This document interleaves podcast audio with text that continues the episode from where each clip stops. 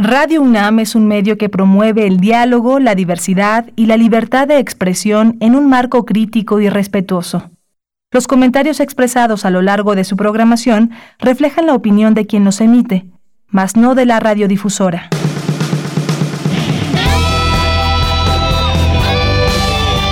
Prisma RU. Relatamos al mundo.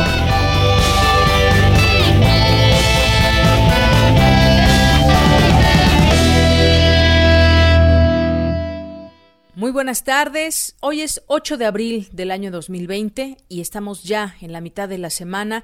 Gracias por permitirnos informarles a través de Radio UNAM en este programa Prisma RU que se transmite de lunes a viernes de 1 a 3 de la tarde.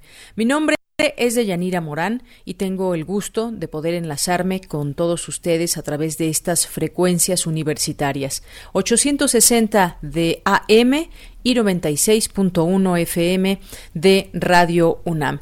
Gracias de verdad por su sintonía, por su compañía, por sus mensajes que día a día recibimos a través de nuestras redes sociales, arroba PrismaRU en Twitter y PrismaRU en Facebook. Bien, pues hoy inicio con Wuhan. Wuhan, la ciudad china, cuna de la pandemia del coronavirus, que termina a partir de hoy casi 11 semanas de cuarentena.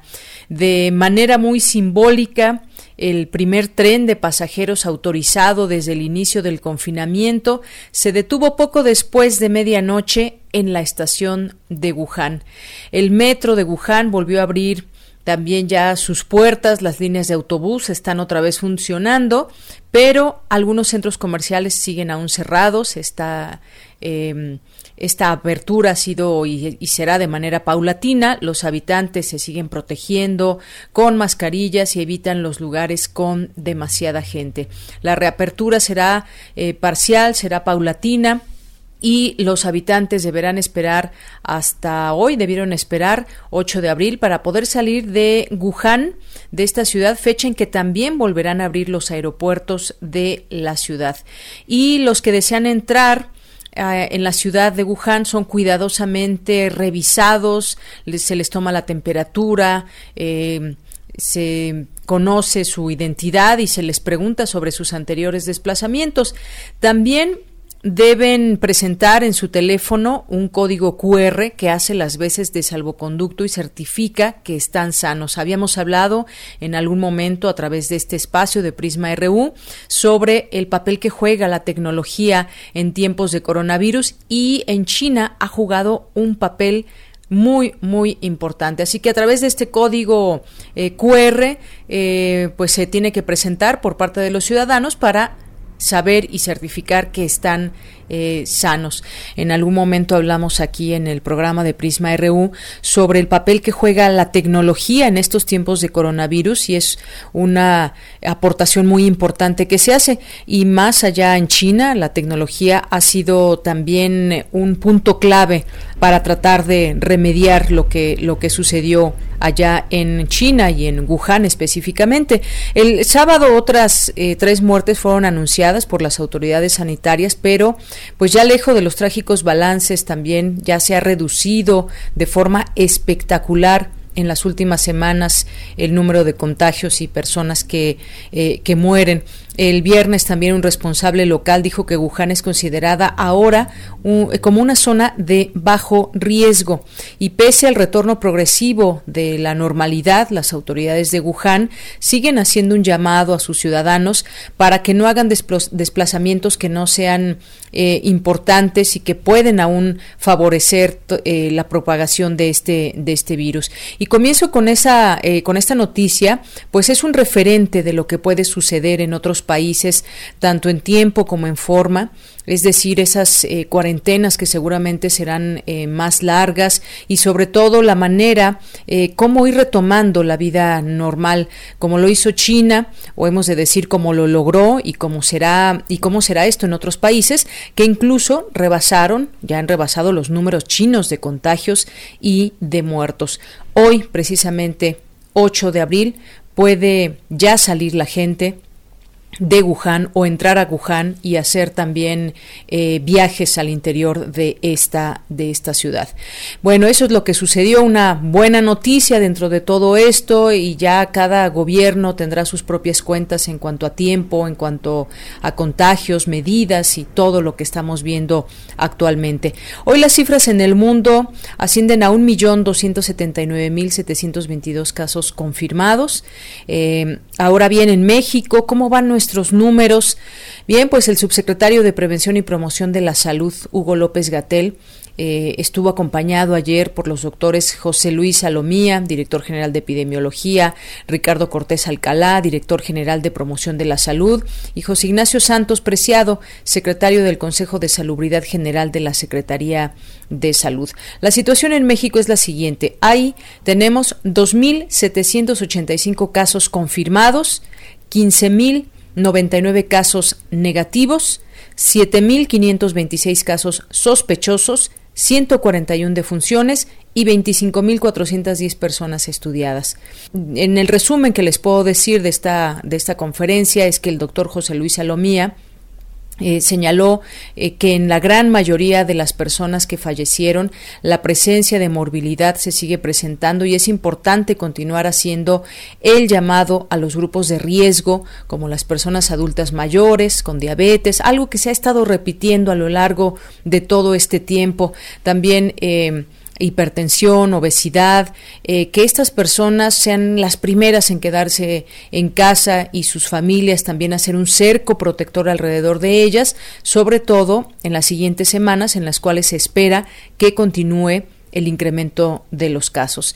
Eh, también, eh, por su parte, Ricardo Cortés Alcalá, el doctor que es director general de promoción de la salud, señaló que los lineamientos y protocolos en los que se han trabajado en conjunto desde la Dirección General de Promoción de la Salud, la Comisión de Institutos Nacionales, son varias eh, instituciones que han estado trabajando, los hospitales de alta especialidad, la Dirección General de Epidemiología, la Secretaría de Turismo, y han sido diversos temas que han tocado todos juntos. De los primeros que se trabajaron fue el de la vigilancia epidemiológica por laboratorio, la reconversión hospitalaria, de la cual también ya se ha hablado, los lineamientos de atención a pacientes y la guía de manejo de cadáveres.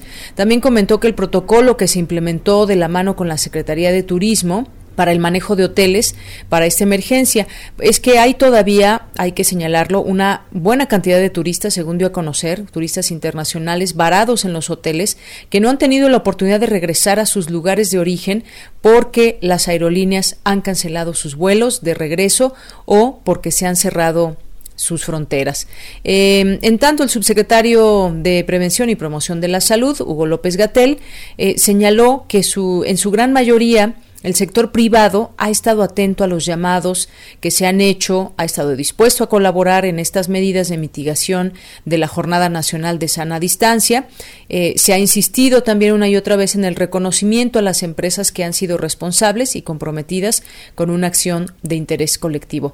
Vamos a escuchar lo que dijo y cómo lo dijo el doctor Hugo López Gatel. En su gran mayoría el sector privado ha estado atento a los llamados, ha estado dispuesto a colaborar, ya sea en el tema específico de atención médica o en otro tipo de respuestas que también son importantes de los componentes del sector privado que no tienen que ver con la atención médica. En estas medidas de mitigación, la Jornada Nacional de Sana Distancia, hemos insistido una y otra vez el reconocimiento a aquellas empresas tanto pequeñas como medianas como grandes, o las eh, microempresas, que han sido sumamente responsables, muy comprometidas sus eh, propietarios, sus trabajadores, sus administradores, comprometidas con una acción de interés colectivo. Entonces, aquellas empresas que se han sumado de esa manera realmente nos están haciendo un beneficio a todas y todos los que vivimos en el país. También comentó que se, han, eh, que se ha presentado un promedio de 60-65% de reducciones en el transporte público, en el uso,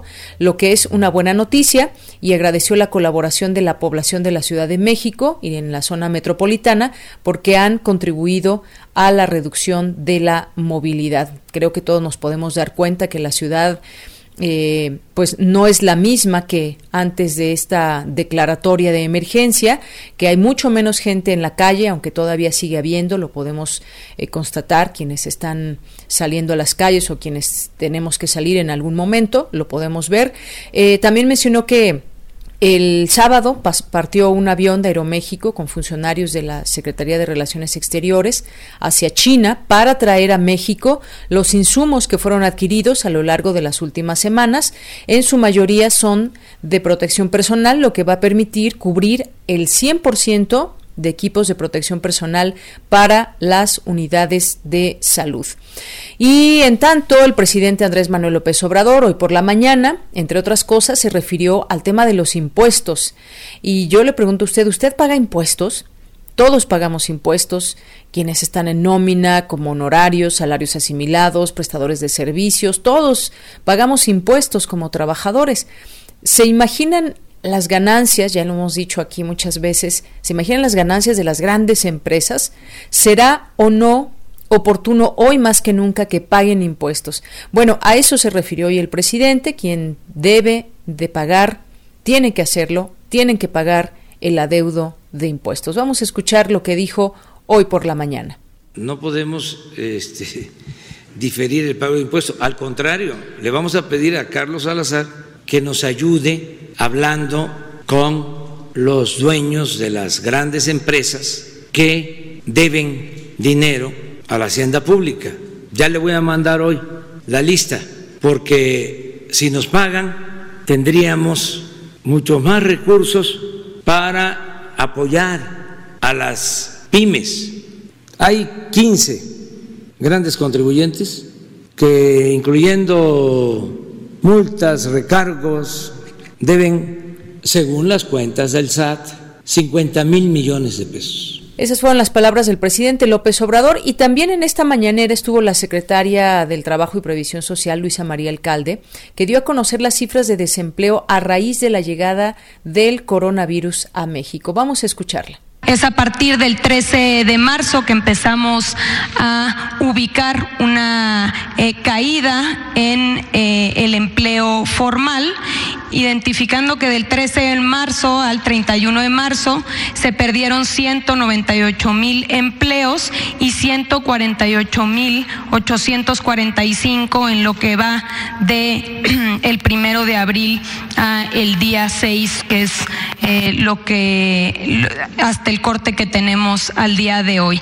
Es decir, entre el 13 de marzo y el 6 de abril se han perdido 346 mil 878 puestos eh, de trabajo. Bien, pues ahí las palabras de la secretaria del Trabajo, un panorama que pues seguramente se sumarán más eh, desempleos y eh, pues en todo caso se estará viendo estos planteamientos que ha hecho el gobierno, de qué manera ayudarán, ayudarán a evitar que más empleos se pierdan o que la situación económica sea cada vez más difícil, como es lo que se ha estado viendo en distintos países. Y el caso de México, bueno, pues ahí algunas de las propuestas que ya hemos hablado y que hemos señalado aquí en este espacio, si serán o no suficientes. Y bueno, al inicio que les hablé de que Wuhan vuelve paulatinamente a la, a la normalidad, nos lleva a ver hacia el mundo y cómo van otros países y cuál puede ser el escenario que viene. El doctor Mauricio Rodríguez, eh, que es vocero de la Comisión Universitaria para la Atención de la Emergencia del Coronavirus, creada por la UNAM, nos habló hoy sobre este tema. Vamos a escucharlo. Bueno, definitivamente el, el compromiso social y el cumplimiento social de las indicaciones de las autoridades sanitarias es una pieza fundamental. Se ha visto en otros países eh, diferentes tipos de actuar de las autoridades y de las poblaciones. Por ejemplo, en China, un cierre súper estricto ordenado por el gobierno y que se le dio cumplimiento de, pues, de mil formas en una situación muy crítica.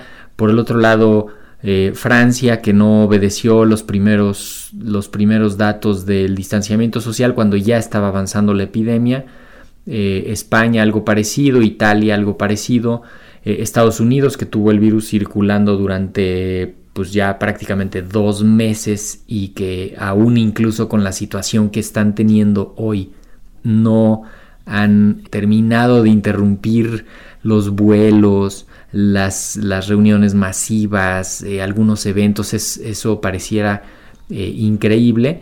Eh, hay que apelar a la responsabilidad social. seguramente puede haber una, pues un endurecimiento de las indicaciones dependiendo del comportamiento de la epidemia. También hay que imaginarnos que es, es una epidemia muy heterogénea en México. Hay estados con muy poquitos casos, muy localizados. Eh, hay lugares donde hay mayor concentración de casos, entonces pues estamos contendiendo contra todo eso. ¿no? Gracias al doctor Mauricio Rodríguez por esta entrevista y con esto nos despedimos. Gracias por su atención. Quédese ahora con este programa grabado que hemos preparado el equipo de Prisma RU para ustedes. A lo largo de esta Semana Santa tendremos estos 15 minutos con ustedes en vivo para dar paso a nuestro programa. Ojalá lo disfruten. Yo soy de Yanira Morán. Gracias por la eh, por la atención y en la producción. Gracias eh, en la producción de este breve espacio a Denis Licea que ha estado ahí al pie del cañón eh, durante estos días y esta semana. Y Emanuel Silva en los controles técnicos también. Nos escuchamos mañana en punto de la una de la tarde. Muy buenas tardes. Relatamos al mundo. Relatamos al mundo. Relatamos al mundo. Relatamos al mundo.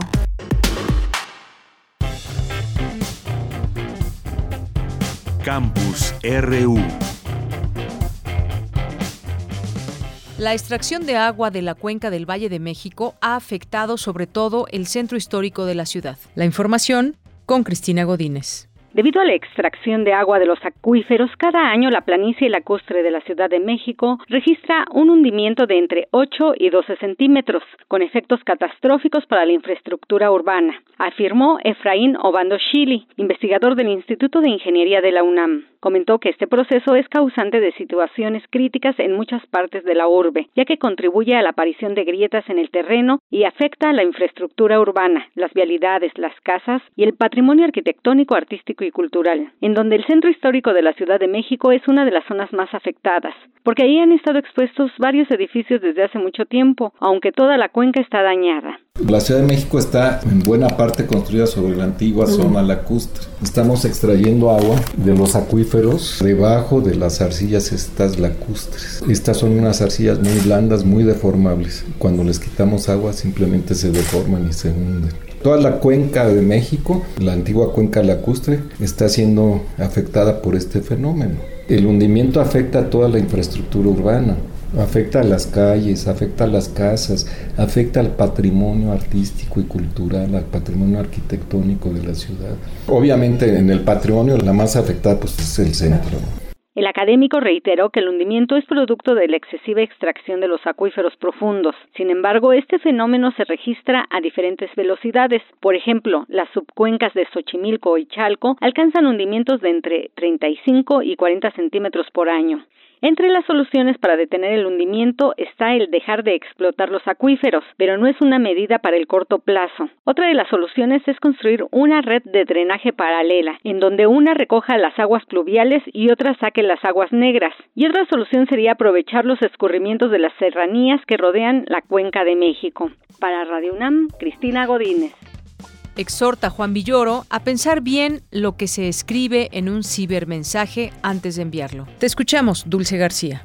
Deyanira, te saludo con mucho gusto a ti y al auditorio de Prisma RU. ¿Cuántas veces hemos mandado un mensaje por WhatsApp o Facebook o alguna otra red social para después darnos cuenta de que queríamos decir algo muy diferente a lo que escribimos? Sucede que muchos de los mensajes que se envían a través de las redes sociales son tan veloces que cuando reflexionamos sobre lo que queremos decir, ya lo dijimos en realidad, este medio es tan expedito que muchas veces no pasa por el plazo de asimilación que requiere la comunicación. Así lo afirma Juan Colaborador de la revista de la Universidad de México. El escritor y Premio Iberoamericano de Letras 2012 señala que cuando algo nos indigna o irrita, reaccionamos inmediatamente sin un análisis previo. En esta nueva realidad, yo creo que muchos de los mensajes que escribimos, más que a la comunicación, pertenecen a la neurología Internet, Twitter, Instagram son plataformas en donde la comunicación es tan veloz que cuando nosotros reflexionamos en lo que queremos decir, ya lo dijimos muchas veces. Entonces, en esa medida pienso que el medio de comunicación es tan veloz que muchas veces no pasa por el plazo de asimilación que requiere la comunicación y es una nueva forma de comunicación, es decir, la velocidad de mandar un mensaje cambia el contenido del mensaje. Y tenemos que aprender a lidiar con esto, tenemos que aprender a lidiar con formas de comunicación tan veloces que hacen que muchas veces la reflexión no anteceda al texto, sino que sea posterior al texto para nuestra desgracia. Villoro señala que las redes sociales digitales funcionan como un disfraz, pero que este disfraz no sirve para ocultarnos, sino para decir las cosas que no nos atrevemos a decir en persona. En cuanto a los amigos por las redes, dice Villoro, eh, son ficticios, pues solo funcionan para que nuestro narcisismo se sienta recompensado. Desde la invención del libro como objeto, que antecede a la creación de la imprenta, no había ocurrido un cambio tan significativo en la forma en que nos acercamos a la lectura y a la escritura como sucede con la revolución digital, por lo que tenemos que aprender a lidiar con esto, asegura Villoro. Este es el reporte. Muy buenas tardes. En la Facultad de Química se crean modelos teóricos computacionales para analizar el potencial de medicamentos. Adelante, Vicky. Hola, ¿qué tal, Deyanira? Muy buenas tardes a ti y al auditorio de Prisma RU. La UNAM se mantiene a la vanguardia y en la Facultad de Química se desarrollan modelos teóricos computacionales con los que se analiza el potencial que pueden tener nuevos medicamentos para tratar enfermedades como el cáncer. Con estas técnicas es posible analizar datos, procesar la información y generar modelos en un tiempo menor. Así, ya se han encontrado algunos compuestos con una importante actividad contra un blanco molecular conocido como DNA metiltransferasa, de los cuales los que han resultado activos contra el cáncer se trabajan con grupos de colaboración en Italia y Canadá para su optimización. Estas técnicas computacionales son usadas de manera habitual en la industria farmacéutica y centros de investigación, y con ello acelerar el desarrollo de sustancias, que con métodos tradicionales sería más tardado y costoso. Así lo detalla José Luis Medina Franco, académico de la Facultad de Química. Bien, pues esta es una serie de técnicas computacionales que se aplican más o menos desde los años 60, surge en la industria farmacéutica con la finalidad de acelerar el proceso del descubrimiento de fármacos. Es un proceso en general muy tardado, muy costoso, entonces herramientas de cómputo vienen en el auxilio para analizar datos, procesar información, generar modelos, de manera que sea más expedito el, el diseño de fármacos.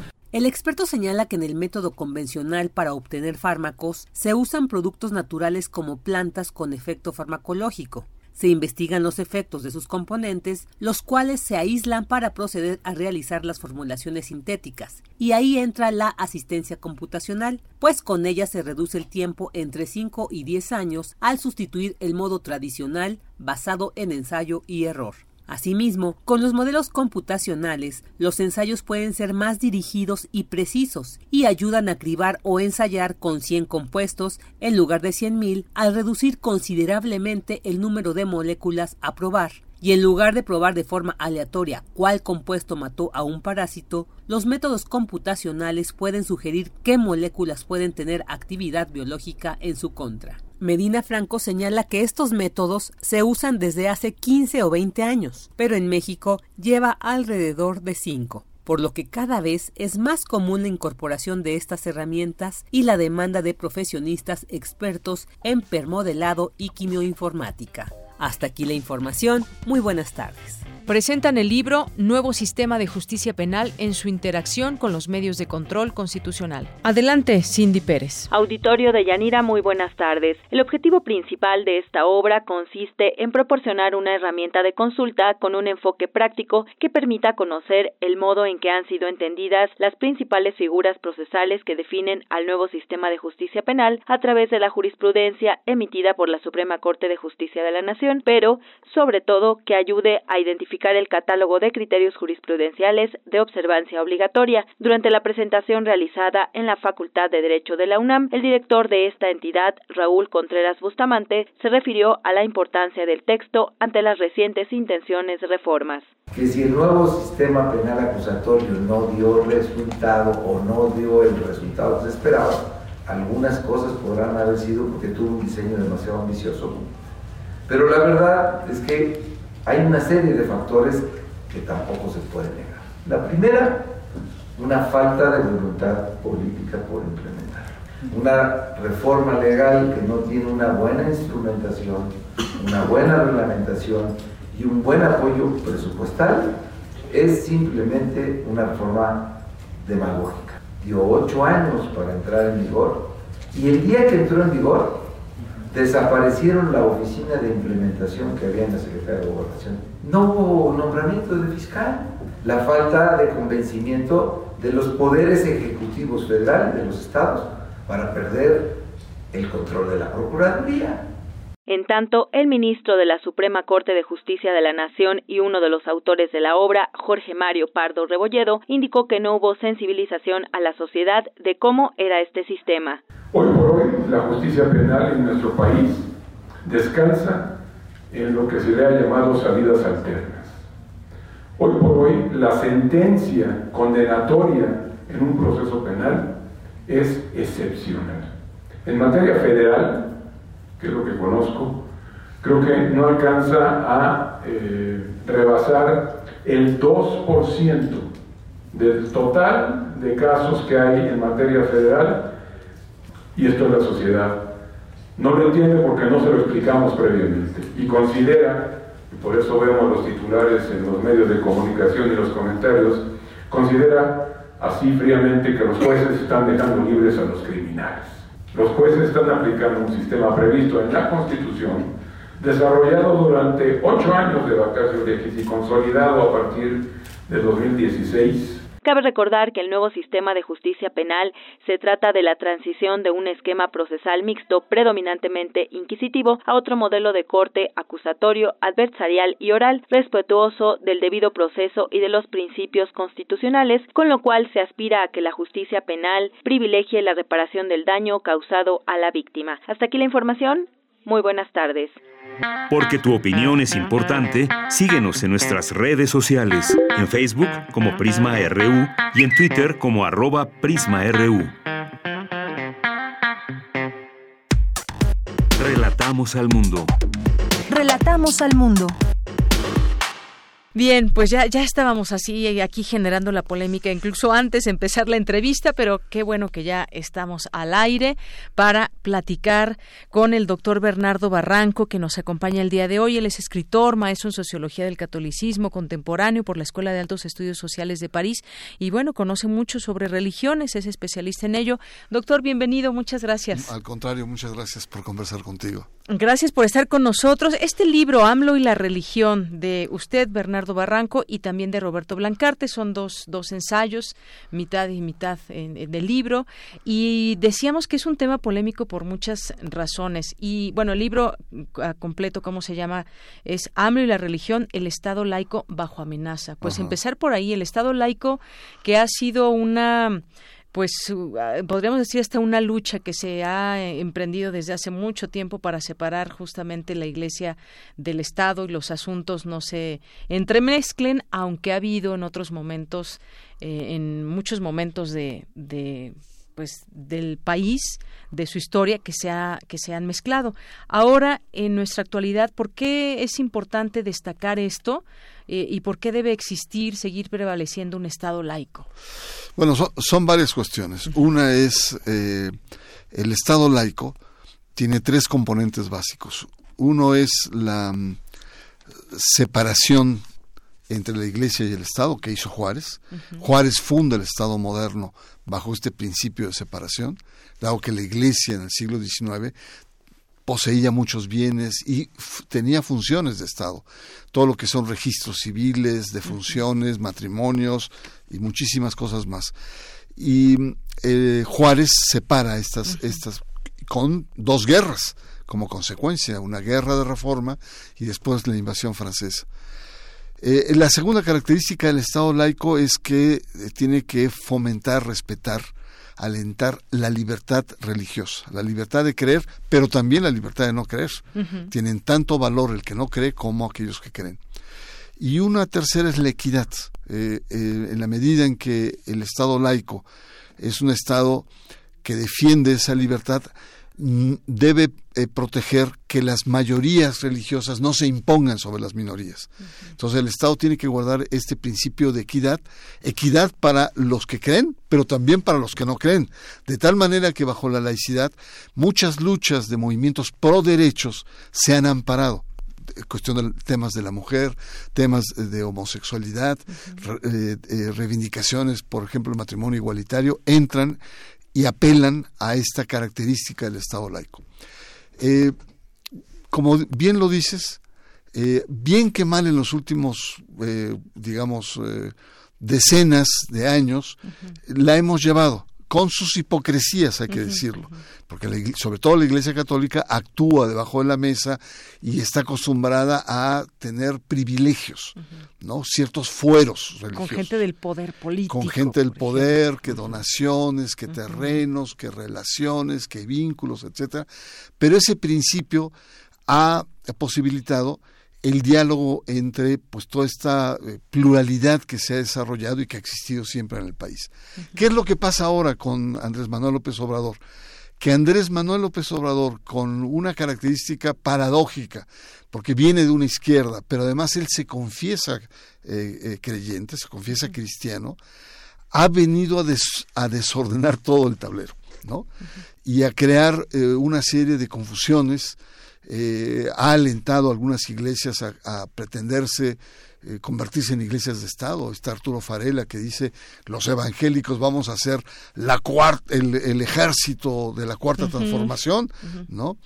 Em, eh, tenemos la iniciativa que se presentó a fin de año de la senadora Luébano, Soledad Luébano, que eh, quiere reformar la ley de asociaciones religiosas y culto público y le da todas las, prerrogativas que la Iglesia y las iglesias han solicitado.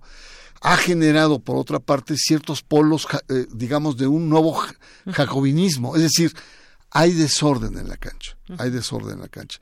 Y con todo el respeto y, eh, digamos, de la investidura que representa el presidente de la República, él ha sido el responsable de haber, por así decirlo, asusado el avispero entre la religión y la política. En pocas palabras, ha traído y ha sido un actor central de regreso a la religión, a la vida pública de México. Eh, ¿Por qué lo decimos?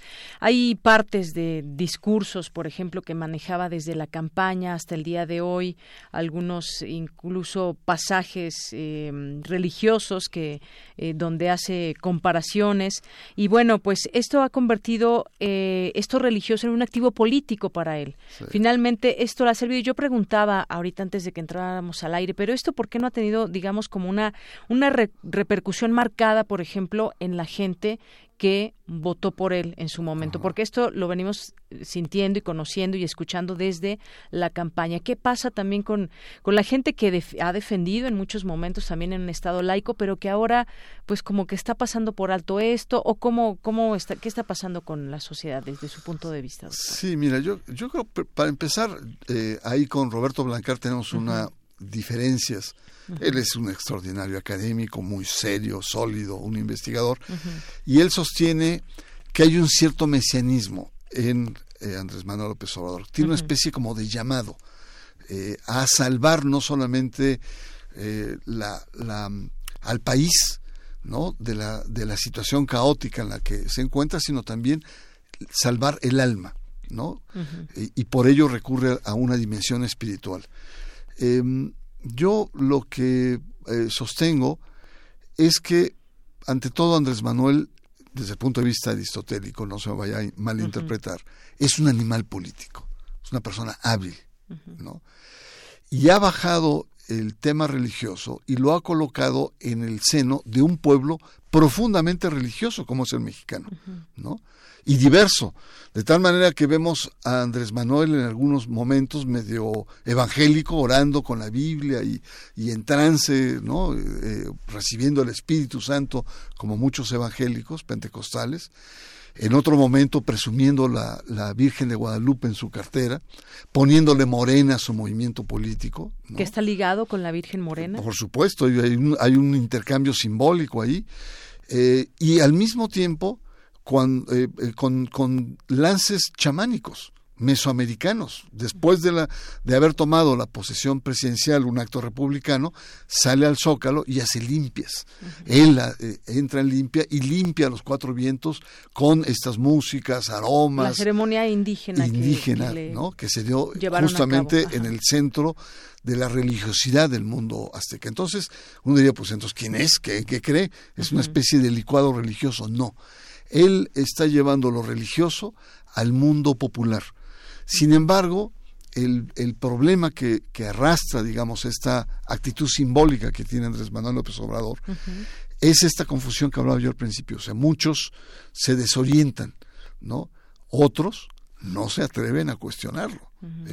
Altos eh, miembros de Morena, tal, hasta nos han felicitado por el libro, pero no se atreven a cuestionar esta postura de, manera pública. De manera pública, ¿no? Entonces, sí creo que el libro lo que pretende es poner sobre la mesa este debate, los riesgos que conlleva, los escenarios, eh, eh, diríamos, complejos que puede tener si llevamos al extremo el dar marcha atrás a lo que es no, no solo la laicidad, sino sobre todo el principio de separación histórica entre el Estado y las iglesias. Así es.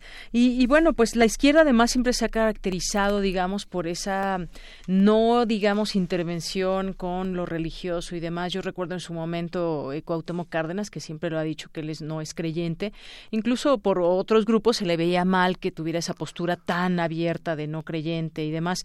Pero bueno, estamos hablando de AMLO y la religión. Yo preguntaría, este es una, el que el tener creencias es algo válido, decíamos al principio. Cada quien puede creer o no creer y es perfectamente em, respetable.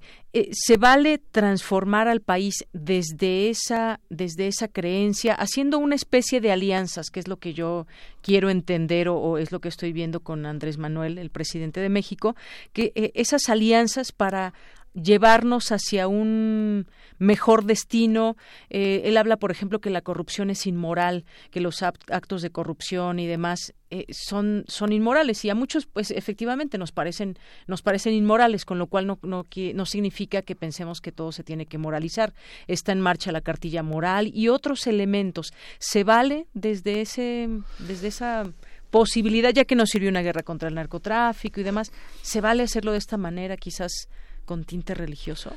Mira, eh, em, Andrés Manuel desde la campaña planteó el tema de la crisis de valores en el país, no es nada nuevo.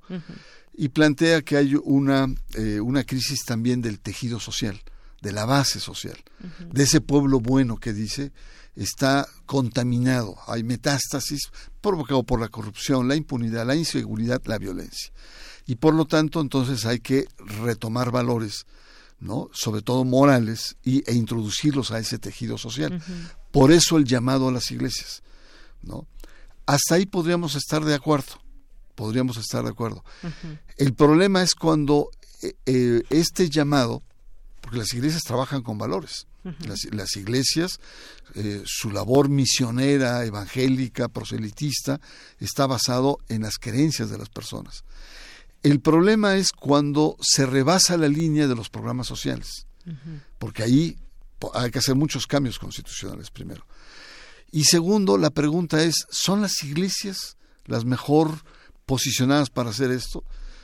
Dicho de otra manera, esta crisis de valores no ha tocado también las iglesias, porque ve, el periódico de hoy o de estos días y vemos el tema de los legionarios y una nueva ola de, denuncias, eh, de, em, manejos financieros de la iglesia. Eh, eh, Nada claros, ¿no? Con organizaciones criminales, lucha de poder entre los dos papas, es decir, tenemos, y no solamente la Iglesia Católica, hay otras iglesias que están en esta tesitura, sobre todo el tema de escándalos de abuso sexual, pederastia, etcétera. Entonces, la, pregunta, ¿son las iglesias o otra? Vayámonos a otros países, ¿no? Porque eh, Andrés Manuel le prometió eh, medios de comunicación a las iglesias, a las iglesias evangélicas, que es otro capítulo, digamos, de apertura. Bueno, vayámonos a Brasil vayámonos a Brasil. Y en Brasil lo que tenemos es, desde hace mucho tiempo, las iglesias evangélicas tienen medios de comunicación, alrededor de 700 radios en todo el país. Tienen la segunda red eh, de televisora más importante, que se llama UREGI, ¿no? Que es, es importante. Eh, y, tienen un trabajo mediático, proselitista, fuerte, han crecido, tienen más de 20 millones de evangélicos en el país, y uno diría, bueno, pues entonces Brasil estaría en la, en la, en, la gloria, no habría eh, corrupción, no habría violencia, este discurso habría llegado a la y no es cierto, es más, Brasil tiene un presidente evangélico, abiertamente evangélico, y no es el caso. Entonces, el, el tema es más complejo. El tema es mucho más complejo, pero eh, eh, la, pregunta de fondo es, porque está el tema de la cartilla moral también, que las iglesias apoyaron, está el tema también de la constitución moral que ha ofrecido, y la pregunta es si es lo moral el campo de acción del Estado. Primera pregunta. Desde nuestra perspectiva de investigación de la laicidad, la moral no puede ser un campo de acción del Estado. ¿no? El, Estado eh, lo que tiene que hacer es crear las condiciones para que las diferentes sensibilidades sobre los valores interactúen, valor, eh, eh, discutan, ¿no? intercambien, desde la extrema derecha, los fundamentalistas, hasta los seculares más recalcitrantes. Pero el Estado no puede tomar partido por una de esas morales. Ese no es, porque si no estaríamos yendo a eh, eh, teocracias como hay en Medio Oriente, en donde la voluntad de Dios es la que se aplica como norma de civilidad. Este sería un peligro. Y el segundo peligro es las iglesias no pueden formar parte de los programas de gobierno porque estamos, estaríamos violando este principio de separación. Felizmente en diciembre el presidente, sobre todo ante la iniciativa de la senadora Luébano, marcó raya y dijo yo no acompaño esta iniciativa. ¿no? Para muchos es una, eh, una indicación de que no va, no va a ir más para allá. Para otros es como algo no muy claro, porque la iniciativa sigue formada a ser discutida en el Senado. Y para otros, bueno, pues es, es la oportunidad de, debatir mucho más a fondo el papel de las iglesias en la vida política, porque esa iniciativa le abre campo a las iglesias en la educación, campo financiero, les abre campo a la posibilidad de que discutan e intervengan en cuestiones políticas y sociales, ¿no?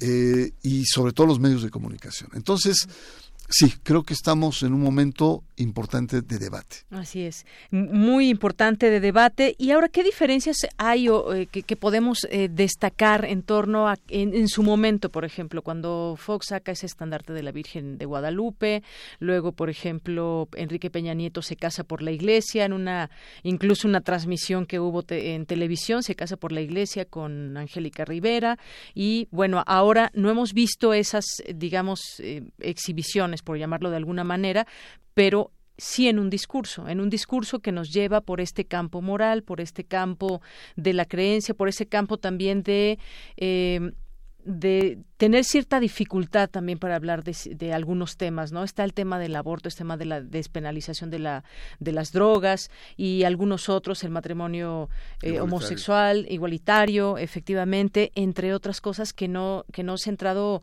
eh, que no ha declarado claramente el presidente. Esto, ¿por qué terreno nos, nos llevaría? No hemos visto lo anterior, pero sí más un discurso. Mira, yo distinguiría aquí en tu pregunta dos elementos. Uno serían las provocaciones simbólicas, ¿no? Fox fue un provocador simbólico, ¿no? Su campaña le inicia con el estandarte de la Virgen de Guadalupe, inicia su presidencia con un crucifijo que le entrega a su hija en el Auditorio Nacional. Pero Fox no cambió ninguna ley, ¿no? Incluso sus discursos a veces eran hirientes, ¿no? este, incluso frente a las mujeres y tal. O sus colaboradores, Carlos Abascal, ¿no? que cuestionó fuertemente la imagen en, en la novela de Carlos Fuentes. no recuerdo exactamente el título de la novela, pero cuestiona que en la cama está el crucifijo. Pero una cosa es eso, son provocaciones simbólicas, y otra cosa es ah, dar paso a cambios en las leyes, porque no hay que olvidar que la laicidad, el Estado laico, es ante todo una herramienta jurídica que tiene implicaciones políticas y culturales, pero es jurídico ante todo. Mientras no hayas cambios en las leyes, digamos, eh, los, funcionarios públicos eh, podrán decir misa, por así decirlo. Pero no, no afecta. El problema es cuando se interfiere ya en la vida pública o se transgrede esa laicidad del Estado. Entonces, en este caso, yo creo que Calderón ya dio el paso, dio el paso. Recordás en 19 cuando hace la, eh, la repenalización del aborto en base al artículo primero, ¿no? que muchas mujeres van a, a, la cárcel en 19 estados, y ahora estas tentativas que existen, que como muy bien dices, pues crean muchas confusiones. ¿Por qué crean muchas confusiones? Una de ellas importante es, por atajar el problema de la crisis del tejido social, abre las puertas a iglesias evangélicas, muchas de ellas, no todas hay que aclararlo, no todas las, pero muchas de ellas fundamentalistas, donde la palabra de Dios es absoluta. ¿Y qué es lo que pasa con la ideología de, de estas iglesias? Pues eh, hay un machismo muy fuerte, el rol de la mujer tiene que seguir siendo tradicional, el rol de la familia tradicional, el tema del aborto, el tema de los derechos sexuales se vienen abajo. Todo eso nos lleva a futuras confrontaciones culturales en este país.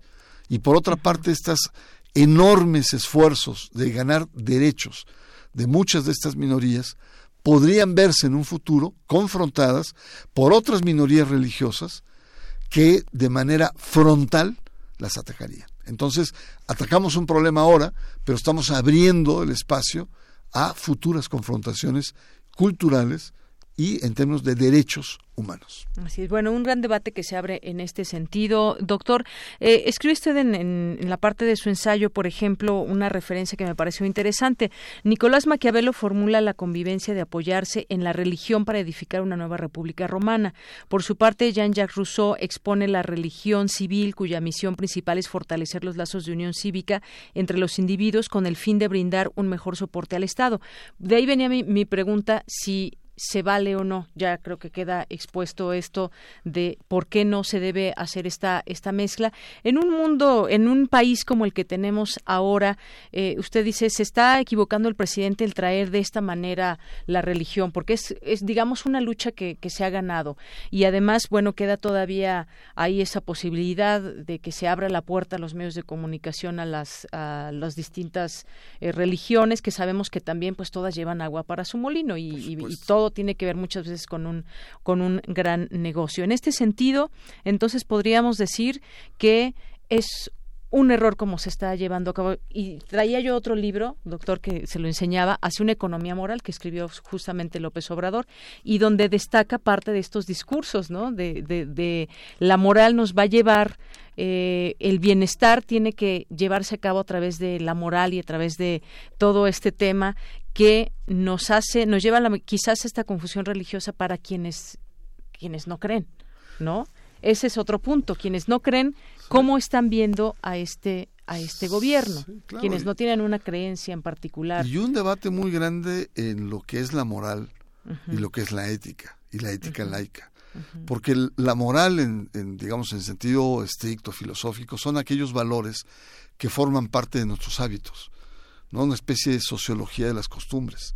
Que la cartilla moral lo dice, ¿no? Que la Respecto a la naturaleza, nuestra, la convivencia, al prójimo, Eso no es malo. Eh, por supuesto que no es malo, pero forma parte de la identidad y de una práctica, digamos, cultural de, de un país, ¿no?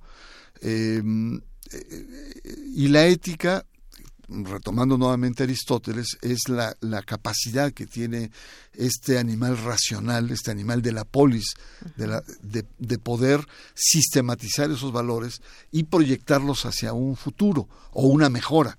Por ejemplo, hablamos de libertad, los principios de la libertad, los principios y valores de la democracia y los principios de la laicidad.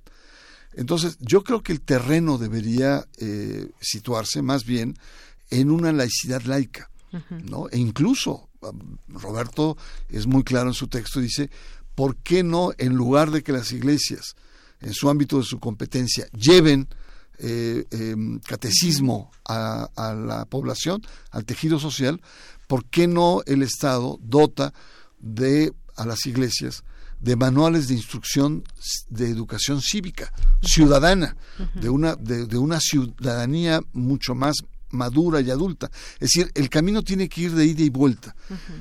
Ah, eh, lo que te quiero decir es, mira, nosotros tenemos años defendiendo minorías.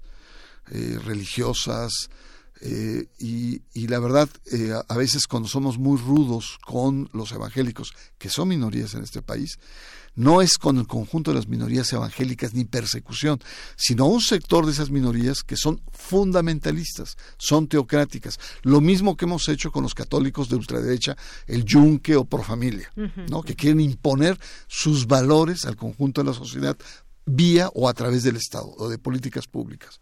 Ese sería uno. Y dos, no somos talibanes del laicismo. Es decir, la laicidad es algo que forma parte del ADN de los mexicanos, que nos ha costado mucho, pero a veces no la entendemos porque son de esos términos heurísticos que dicen muchas cosas y luego nos confundimos. Por lo tanto, yo creo que el libro lo que pretende es volver otra vez a hacernos estas preguntas básicas. ¿Por qué un Estado laico en una república liberal moderna como la mexicana. Sin duda, traigamos eso al debate, sigámoslo haciendo porque pues esto a esto todavía le falta. Le falta mucho, sí. Bueno, pues doctor Bernardo Barranco, es un gusto siempre platicar con usted. Gracias por venir y platicarnos de este último libro que recomendamos, AMLO y la religión, el Estado laico bajo amenaza de Editorial Grijalvo. Muchas gracias. Al contrario, gracias a ti por conversar sobre este tema. Bien, pues continuamos.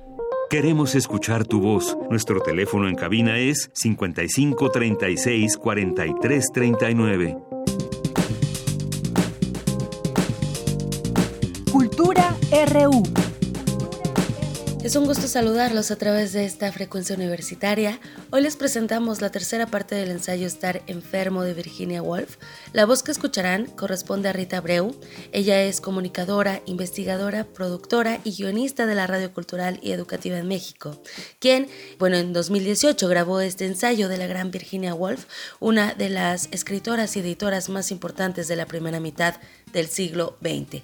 Sigamos en esta escucha colectiva. Gracias por seguir escuchando Prisma RU. Descarga Cultura. Punto UNAM.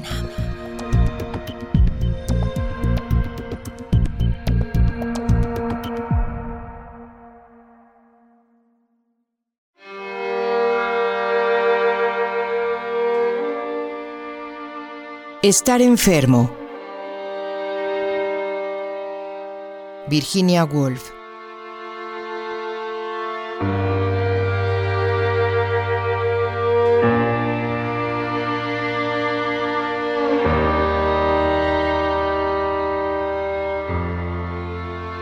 Al instante se ordena la cama, o muy hundidos entre cojines en un sillón, alzamos los pies, aunque sea unos centímetros, sobre otro apoyo y dejamos de ser soldados en el ejército de los erguidos nos convertimos en desertores. Ellos marchan hacia la batalla. Nosotros flotamos junto a las ramas en la corriente. Nos confundimos de modo atropellado con las hojas muertas sobre el césped. Quizá por primera vez en años, irresponsables y desentendidos y capaces de mirar a nuestro alrededor, para alzar la vista y, por ejemplo, ver el cielo. La primera impresión de ese extraordinario espectáculo resulta extrañamente sobrecogedora. Por lo general es imposible mirar al cielo durante mucho tiempo. Los transeúntes se sentirán obstaculizados y desconcertados si alguien lo hiciera en público. Los fragmentos que alcanzamos a ver del firmamento están mutilados por las chimeneas y las iglesias. Sirven de telón de fondo para el ser humano se traducen en lluvia o buen tiempo. Embadurnan las ventanas de dorado y al colmar las ramas completan el patético desaliño de árboles otoñales en otoñales parques. Ahora, mientras yacemos acostados mirando hacia arriba, el cielo se descubre como algo tan distinto que en verdad resulta un poco alarmante. Entonces, sin que lo sepamos, esto ha sucedido todo el tiempo. La incesante composición y ensombrecimiento de formas, el embate de nubes acopladas y el dibujo de inmensas sucesiones de barcos y carretas que van de norte a sur, el ininterrumpido subir y bajar de cortinas de luz y sombra, el interminable experimento con haces dorados y sombras color azul, con echar un velo al sol y luego destaparlo, con hacer bastiones de piedra y que se los lleve el viento? Año tras año, se ha dejado que este inacabable movimiento ejerza su voluntad, con el consumo de solo Dios sabe cuántos millones de caballos de fuerza. El hecho parece pedir explicación, y más aún, censura. ¿Acaso no tendría alguien que escribir una carta a The Times? Esa energía tendría que servir para algo. No debería permitirse que este gigantesco cinematógrafo se proyecte perpetuamente en una sala desierta. Pero si observamos solo un poco más, otra emoción ahoga los remordimientos del ardor cívico. Lo divino en la hermosura es también divino en su crueldad. Se utilizan inconmensurables recursos para algo que nada tiene que ver con el placer o el beneficio humanos. Si todos yaciéramos tendidos boca abajo, aún así, el cielo experimentaría con sus azules y sus dorados. Quizá entonces, si bajamos la vista para ver algo muy pequeño y cercano y familiar, hallaremos compasión. Estudiemos la rosa. Tantas veces la hemos visto abrirse en el florero, tantas veces la hemos asociado con la belleza en su esplendor, que hemos olvidado cómo se yergue, inmóvil e inalterable, a lo largo de toda una tarde en la tierra. Conserva su porte de perfecta dignidad y dominio de sí misma. El envolvimiento de sus pétalos es una virtud inimitable, Quizás en este momento uno de ellos cae de manera deliberada. Ahora, todas las flores, las voluptuosas de color morado, las cremosas en cuya pulpa cerúlea es casi como si una cuchara hubiera dejado un remolino de jugo de cereza.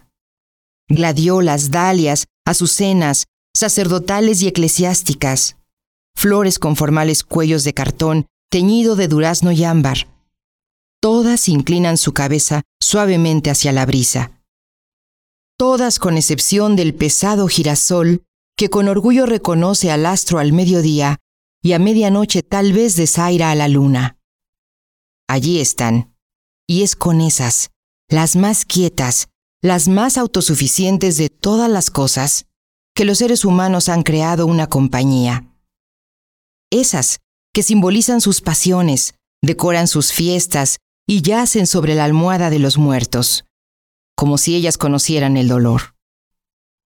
Maravilloso de contar, los poetas han hallado en la naturaleza su religión. La gente vive en el campo para aprender virtud de las plantas. Su indiferencia es lo que reconforta.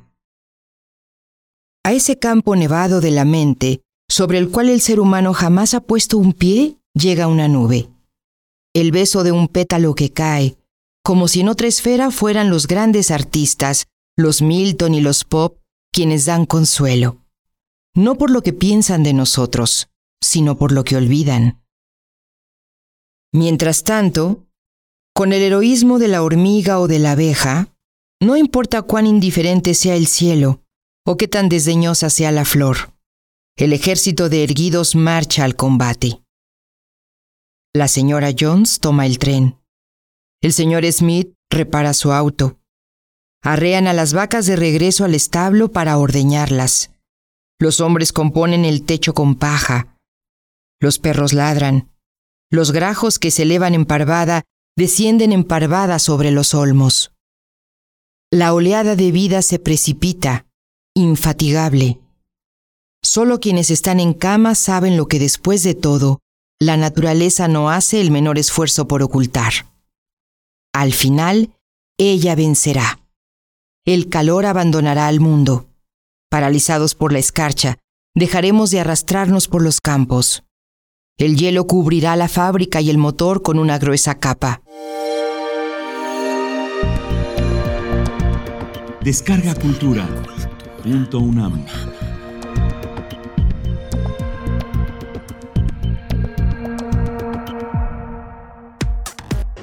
Prisma RU. Relatamos al mundo. Porque tu opinión es importante, síguenos en nuestras redes sociales, en Facebook como Prisma RU y en Twitter como arroba PrismaRU. Relatamos al mundo. Relatamos al mundo. La ciudad 48. Gonzalo Millán.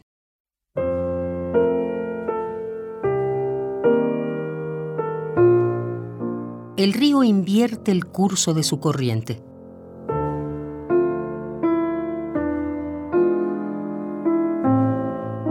El agua de las cascadas sube.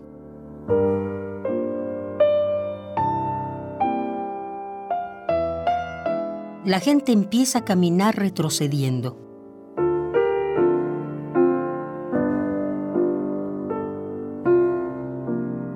Los caballos caminan hacia atrás.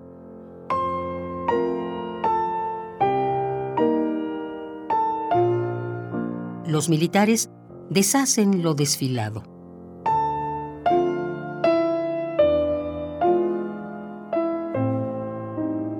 Las balas salen de las carnes.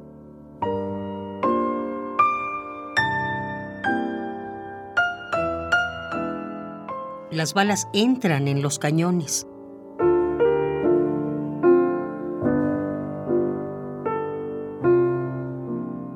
Los oficiales enfundan sus pistolas.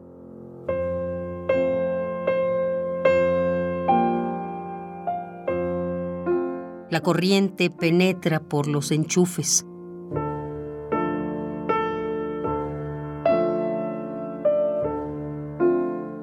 Los torturados dejan de agitarse.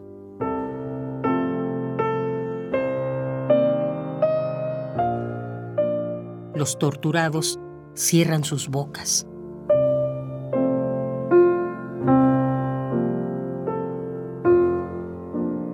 Los campos de concentración se vacían.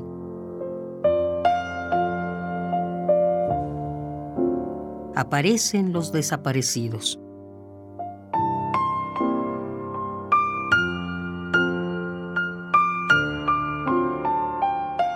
Los muertos salen de sus tumbas.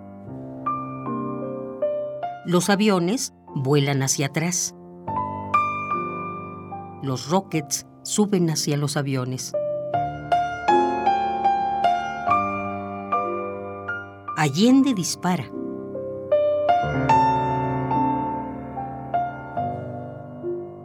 Las llamas se apagan.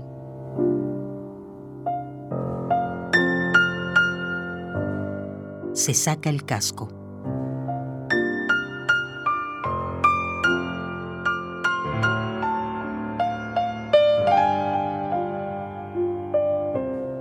La moneda se reconstituye íntegra. Su cráneo se recompone. Sale a un balcón. Allende retrocede hasta Tomás Moro.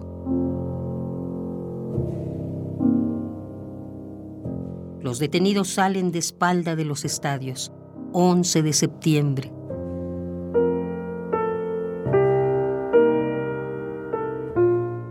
Las Fuerzas Armadas respetan la Constitución.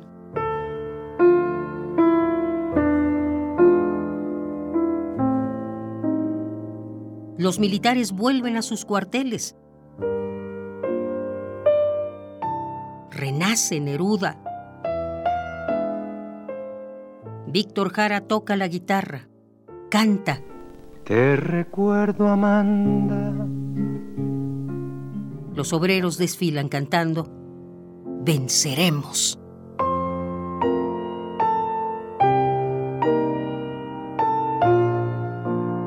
Venceremos, venceremos, mil cadenas habrá que romper. Venceremos, venceremos.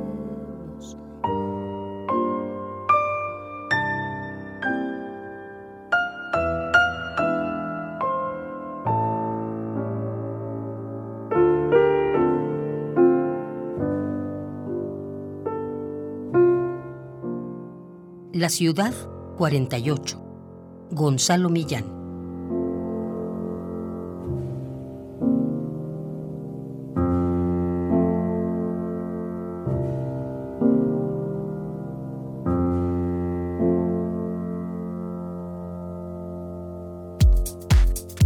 Tu opinión es muy importante. Escríbenos al correo electrónico prisma.radiounam@gmail.com.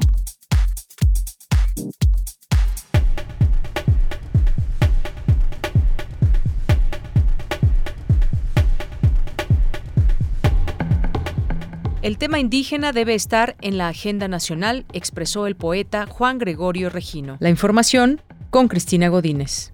El maestro Juan Gregorio Regino, director general del Instituto Nacional de Lenguas Indígenas, señaló que durante mucho tiempo lo relativo a los indígenas se enfocaba solo en el aspecto antropológico y en donde el indigenismo era la política de Estado. Sin embargo, comentó que en la actualidad las cosas han cambiado. Poner el tema indígena en la agenda nacional que todos los mexicanos tengan conciencia de la diversidad lingüística del patrimonio cultural que tenemos los mexicanos. Decía que hoy en día de estar en la agenda nacional el tema, pero yo creo que con otra perspectiva muy importante y algo que creo que es digno de mencionar es que hoy en día contamos con una generación importante de académicos, de intelectuales indígenas. Sabemos pues que actualmente el país se reconoce pluricultural eso constitucionalmente. Sin embargo, esta transformación de la sociedad mexicana o esta transformación de las instituciones, esta transformación de las políticas públicas son muy lentas. Me parece que también romper el esquema colonial con la que están hechas las instituciones, pues eso va a llevar mucho tiempo.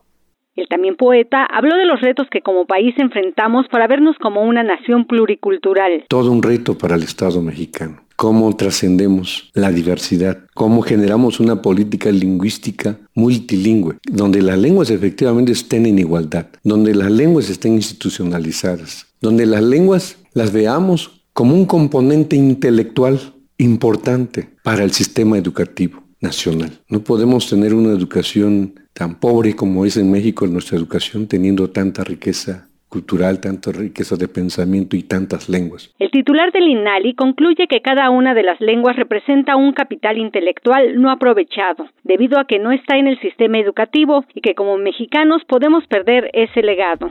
Para Radio UNAM, Cristina Godínez. Universitario crea método para aprender a tocar guitarra a partir de la música popular. Te escuchamos, Dulce García. Deyanira, muy buenas tardes a ti al auditorio de Prisma RU. La música popular no está peleada con la música clásica, así lo deja ver el método para aprender a tocar guitarra que creó Rodrigo Morales Gallardo de la Facultad de Música de la UNAM. Ante la marcada preferencia de los jóvenes por la música popular como banda, reggaetón, pop y norteña, Rodrigo Morales ideó este método para que aprendan a tocar guitarra con base en su ambiente y acercarlos así a la música clásica que ciertamente no forma parte de su entorno cultural el proyecto se titula Método de guitarra para estudiantes de secundaria, la música popular como vía de acercamiento para la música clásica. Su intención principal es incentivar a los jóvenes adolescentes para que aprendan música de manera lúdica. A decir de Rodrigo, aunque este método está dirigido a adolescentes, es universal, pues pueden tomarlo principiantes de cualquier edad y puede ser abordado de manera autodidacta o con la supervisión de algún profesor de música. Vamos a escucharlo. Y es una comunidad en la que la música clásica no no es, no forma parte del capital cultural de la población.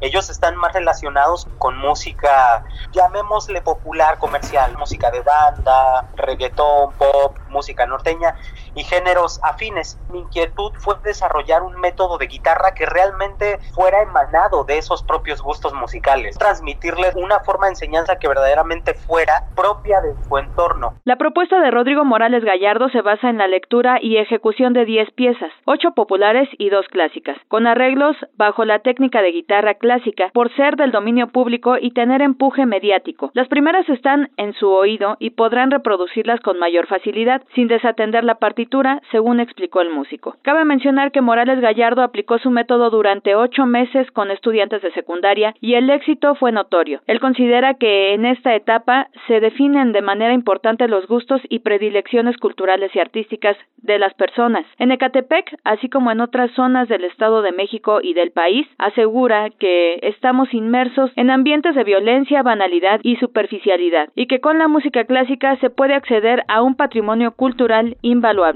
Este es el reporte. Muy buenas tardes.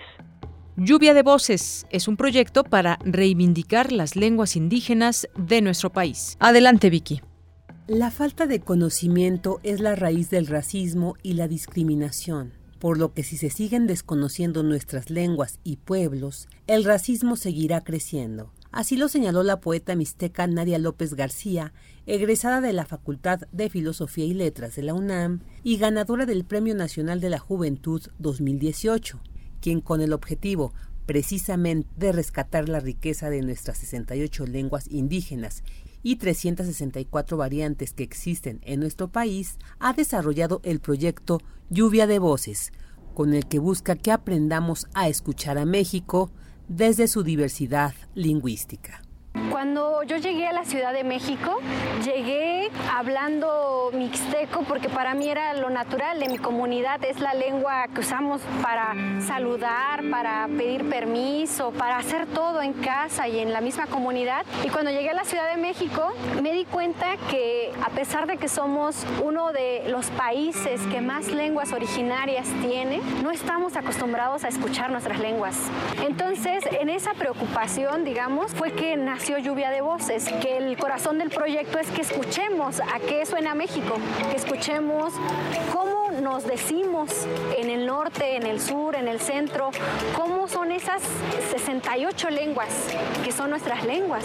La poeta detalla que inició con la lengua purépecha con un video de casi un minuto donde mostraban cómo se dice agua, cómo se dice maíz, tanto en purépecha y en mixteco. Video que al subir al Facebook se hizo viral y comenzaron a preguntarle cómo se decía en otras lenguas, por lo que percibió que la población también está ávida de saber cómo nos escuchamos, por lo que elaboraron un canal de YouTube que se convirtió en Lluvia de Voces.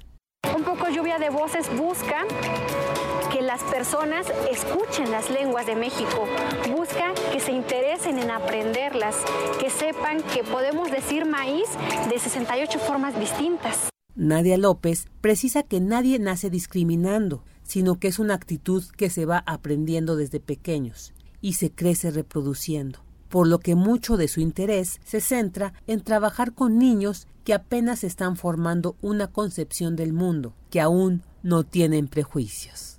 Para Prisma RU, Virginia Sánchez. Nombrar al feminicidio es un hecho paradigmático dice Marcela Lagarde. Adelante, Cindy Pérez. ¿Qué tal, Deyanira? Es un gusto saludarte a ti y a todas las personas que están escuchando Prisma RU. Muy buenas tardes. En México, este delito ha aumentado 150% en los últimos cinco años. Ante este panorama, Marcela Lagarde, presidenta de la Red de Investigadoras por la Vida y la Libertad de las Mujeres AC e investigadora del Centro de Investigaciones Interdisciplinarias en Ciencias y Humanidades de la UNAM, dictó la conferencia magistral El feminicidio en las agendas feministas, en donde recordó el caso de Lesbi y cómo su madre logró enfrentar el discurso de suicidio, aferrándose a la voz del feminicidio y justicia. Yo no había oído nunca un discurso como el que ha hecho la mamá de Lesbi en torno al crimen terrible contra su hija. Nombrar al feminicidio es un hecho trascendente, que feminicidio no es un adjetivo, es un hecho que a través de la violencia patriarcal ejercida contra las mujeres y las niñas genera el máximo daño, produce el máximo dolor y sufrimiento a quienes lo padecen y a quienes eh, lo padecen como familiares. Hoy decimos que las personas que siguen insistiendo en que no es feminicidio y que inventan y todo eso que dicen por ahí, que probablemente no tienen conciencia de género. La activista explicó que pese a que los hombres también sufren de violencia patriarcal, son las mujeres quienes mayormente se ven afectadas porque el sistema no les permite defenderse. Los hombres maduros violentan a los menores y a los mayores, pero la brutalidad, la contundencia, la permanencia de esta violencia de género contra las mujeres produce un gran asombro, entre otras cosas, porque no está permitido a las mujeres el uso de la violencia, ni siquiera como defensa. Entonces, ¿cómo el sistema genera formas de violencia contra actoras desarmadas, colocadas en un lugar de la no violencia como defensa. Y oigan, las que lo hacen las maltratan nuevamente por haberse defendido. Cabe recordar que el 3 de mayo de 2017 la joven Lesbi Rivera fue asesinada por su novio y aunque el caso fue tipificado inicialmente como suicidio, su madre Araceli Osorio, apoyada por activistas, se enfrentó a esa y otras irregularidades de la investigación, lo que permitió una condena de 45 años contra el asesino y sentar un precedente en el manejo inadecuado que sufren los feminicidios en México. Esta es la información que tenemos. Muy buenas tardes. Prisma RU. Relatamos al mundo. Investigadores de la UNAM diseñan la Guía de Buenas Prácticas para un México Sustentable, que busca crear conciencia entre la población mexicana.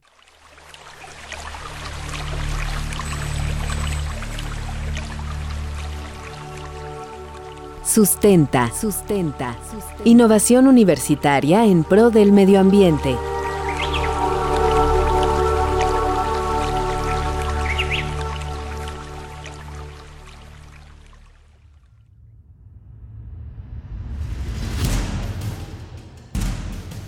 Los efectos de la contaminación y el cambio climático son cada vez más cercanos a la gente. El Instituto Nacional de Ecología y Cambio Climático del Gobierno Federal considera que ya se observan y se seguirán experimentando en las próximas décadas impactos como aumento en la temperatura de los océanos, la superficie terrestre y el nivel del mar, incremento en el número e intensidad de huracanes, disminución en la disponibilidad de agua para consumo humano, agrícola e hidroeléctrico, inundaciones recurrentes, pérdida de biodiversidad y cambio en la composición de los ecosistemas e incremento en la intensidad y número de incendios forestales. La lista parece interminable. Pero, ¿qué hacemos ciudadanas y ciudadanos de a pie para contribuir a resolver esta aguda crisis ambiental que enfrenta el mundo y nuestro país? Esta es la pregunta que se hizo un grupo de investigadores de la UNAM y otras entidades universitarias en el marco del Seminario Universitario de Sociedad, Medio Ambiente e Instituciones, del cual se desprendió la Agenda Ambiental 2018, Diagnósticos y Propuestas. La licenciada Cecilia Navarro nos habla al respecto. La agenda ambiental fue, digamos, un diagnóstico de los problemas ambientales del país presentado por un amplio grupo de académicos a los candidatos a diversos puestos de elección popular que contendían el año pasado. Sin embargo, en el marco de ese trabajo, eh, en el seminario nos preguntamos, bueno, ¿y qué puede hacer la ciudadanía desde sus espacios de acción? Y entonces, bueno, la respuesta a esa pregunta es la guía.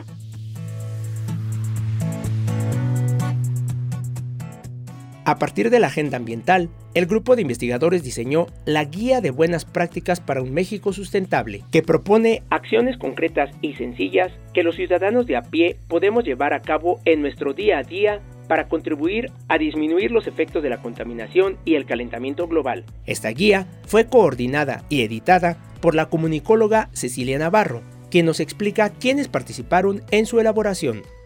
Es importante decir que en esta guía participan un amplio eh, número de especialistas en diversas disciplinas, en biología, en sociología, en economía, en fin, ingenieros que eh, han dedicado su vida a trabajar problemas ambientales, pues con una perspectiva transversal y desde distintos puntos de vista. Que entre quienes participan, por ejemplo, de la UNAM, pues está el doctor Omar Arellano, la doctora Coro Arismendi, el doctor Alonso Aguilar, Elena Bulls, que es de la UAM y de la coordinación Agua para Todos, Agua para la Vida, la doctora Elena Kotler del Centro Geo, eh, en fin, hay un amplio eh, número de especialistas que, digamos, accedieron a, compartir estas buenas prácticas sobre distintos temas. La guía se encuentra dividida en 11 temas, agua, agricultura y alimentación, biodiversidad, ciudades, transición energética, mares y costas, minería, suelos, bosques, residuos, derechos humanos y medio ambiente. Esta propuesta ambiental tiene claro que gobierno y sociedad tenemos responsabilidades comunes pero diferenciadas. Es por ello que propone opciones de consumo y cuidado ambiental a través de recomendaciones que van más allá de las comunes y conocidas por todos. Se proponen alternativas que podemos realizar en nuestro día a día. Por ejemplo, en cuanto al tema del agua, recomiendan no solo cerrar la llave mientras nos cepillamos los dientes y pagar a tiempo nuestro recibo, sino también crear conciencia de no dejar el vital líquido en manos de las grandes empresas que buscan cobrarla en los municipios y la distribuyen de forma desigual e injusta. Invitan además a conocer de dónde viene el agua y a dónde va una vez que la usamos, así como reutilizarla en negocios, servicios municipales o en la industria y la agricultura. En casa podemos instalar un sistema de tratamiento que recolecte el agua para utilizarse en la descarga de sanitarios. Podemos captar agua en nuestras casas, centros comunitarios, mercados y escuelas. Se recomienda además sustituir focos por lámparas LED, trasladarse en transporte público, en bicicleta o a pie, no comprar tierra de monte para las macetas en casa, ya que esta es un recurso que tarda cientos de años en conformarse y al extraerla se destruyen los bosques. Conocer de dónde provienen los alimentos que consumimos. Por ejemplo, no es lo mismo llevar a tu casa una lechuga cultivada en Xochimilco que una de Irapuato o California. La distancia es inmensa y se incrementan las emisiones de carbono en el transporte de alimentos. Si deseas más información de esta guía o quieres adquirirla, aquí te decimos dónde la puedes conseguir. Yo les eh, invito a descargar la guía de buenas prácticas para un México sustentable de la página Agenda Ambiental 2018, todo pegadito, susmai.unam.mx. Ahí el primer contenido que se ve es la guía de buenas prácticas, pero además de eso, bueno, la vamos a estar subiendo a las redes eh, del seminario. En Twitter estamos como susmai-unam y en Facebook estamos como Seminario Universitario de Sociedad, Medio Ambiente e Instituciones. Como podemos ver, la guía de buenas prácticas para un México sustentable contiene recomendaciones diversas y muy variadas. Los ciudadanos de a pie podemos contribuir mucho poniéndolas en práctica. Sin lugar a dudas, esta es una excelente oportunidad que no debemos dejar pasar. Para Radio UNAM, Daniel Olivares.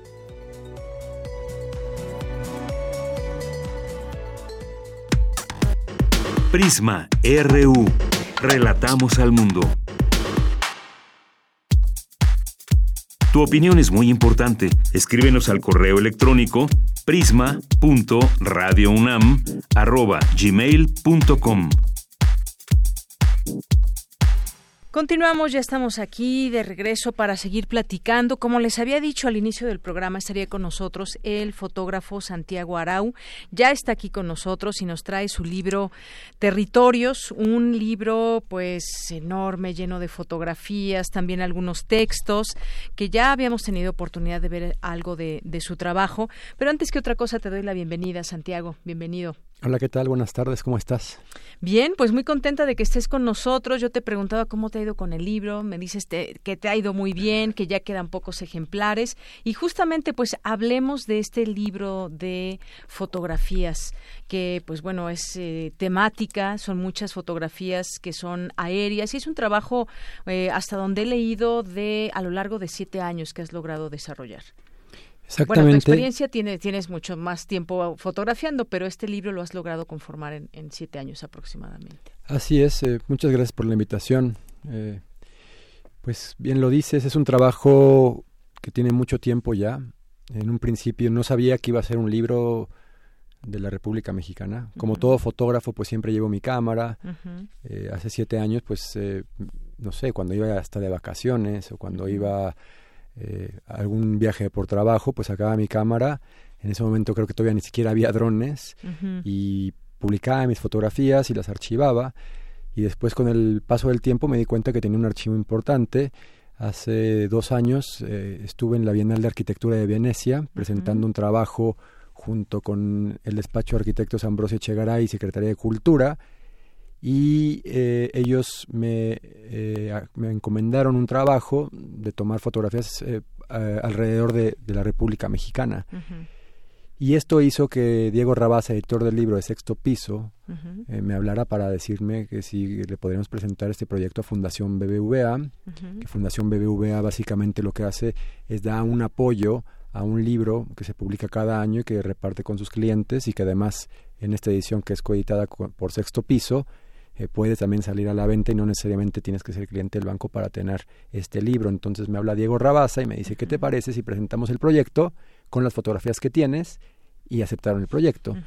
Un sueño para cualquier fotógrafo, ¿no? Que te paguen por viajar eh, por tu país y que además eh, siempre tuve una libertad y una línea totalmente abierta, nunca tuve una censura para tomar alguna fotografía o que me dijeran que quitar algún tipo de fotografía. Y mis procesos creativos fueron de la siguiente manera, pues saqué un mapa, un mapa que está al final del libro, que lo puedes ver hasta el final, en donde están todos los puntos que aparecen hasta aquí. Ah. Eh, es, un mapa, eh, no lo están viendo, pero es un mapa como una monografía. Cuando estabas en la primaria o en la secundaria, que ibas a la, a la, a la papelería y decías, ¿me puede dar un mapa de la República Mexicana sin nombres? Y pedí, yo también pedí el mapa con división política, por favor, para poder saber en dónde voy a estar tomando fotografías. Puse pines y puntos en donde ya había fotografiado y, prácticamente todo el territorio. Me di cuenta que me faltaba mucho. Ahorita ya se ven así todos los puntitos y eso, pero es lo que, lo que dices. En un proceso de siete años, primero teniendo las fotografías, después en el proceso para la Bienal de Arquitectura de Venecia y por último los viajes que, que me llevaron a lugares que no tenía fotografiado y mi intención era eh, tener eh, pues a la República Mexicana abarcada, que estuviera balanceado, que no hubiera más fotografías de la Ciudad de México, del norte, del sur, de las penínsulas. Y estás viendo el mapa, ¿no? recorrí eh, la península de Baja California, toda la frontera desde Tijuana hasta Matamoros en automóvil. Desde Ciudad Juárez hasta Oaxaca, por ejemplo, en línea recta, todo el, Pacífico, el Golfo de México, toda la frontera sur, la península de Yucatán, las sierras, los volcanes. Caminamos mucho, hasta las llegamos a unas, llegué pues a la isla de Rebellagigedo, que, que es, lejano y de difícil acceso. Entonces, la idea era mostrar un México de cómo lo estoy viendo desde el aire, de romper mis estereotipos y romper los paradigmas de ver un mapa, porque de niño nos, de niños nos enseñan eso, México qué es un mapa, es como una monografía, ¿no? Y después nos enseñan que tiene ciertos estereotipos. ¿Cuáles son los estereotipos de México? Pues, no sé, los campos de agave o la el, Ángel de la Independencia o el Arco de, de los Cabos. Y entonces en este viaje y a, partir de nuevas tecnologías como lo son mapas satelitales, empezar a darme cuenta que México es muy distinto a lo que yo me imaginaba y, cómo se ve, y cómo se veía, y poner estas imágenes, por ejemplo, eh, en Sinaloa, ¿no? En Sinaloa que yo me imaginaba como un desierto tal vez en una visión pues eh, ignorante de mi parte hasta hace poco tiempo y darme cuenta que tiene una sierra importante con bosques de encinos, que tiene también selva baja en ciertos lugares, que tiene áreas desérticas, que tiene eh, mucha costa, que va más allá de lo que estamos y de lo que, eh, de lo que yo entendía por Sinaloa antes de iniciar, por ejemplo, el recorrido. Y así te puedo decir de muchos estados, Durango, Chihuahua, Coahuila, Tamaulipas, eh, Veracruz, y todos los estereotipos que uno hace a partir de estas cosas, ¿no? De lo que vemos todo el tiempo en las noticias, ¿no? Por ejemplo, lo que pensamos cuando, o lo que piensan las personas que están escuchando esta entrevista o esta plática, pues piensen, eh, si nunca han estado en Matamoros, ¿qué se imaginan? ¿Cómo luce Matamoros? ¿O cómo luce Nuevo Laredo? O sí, justamente eso. Reynosa. ¿Qué piensan cuando les digo Tuxtla Gutiérrez? ¿O qué piensan de lugares a lo mejor un poco menos conocidos como el volcán Tacaná? ¿En dónde está? O el volcán Bárcena, ¿en dónde está la reserva de la biosfera del Pinacate?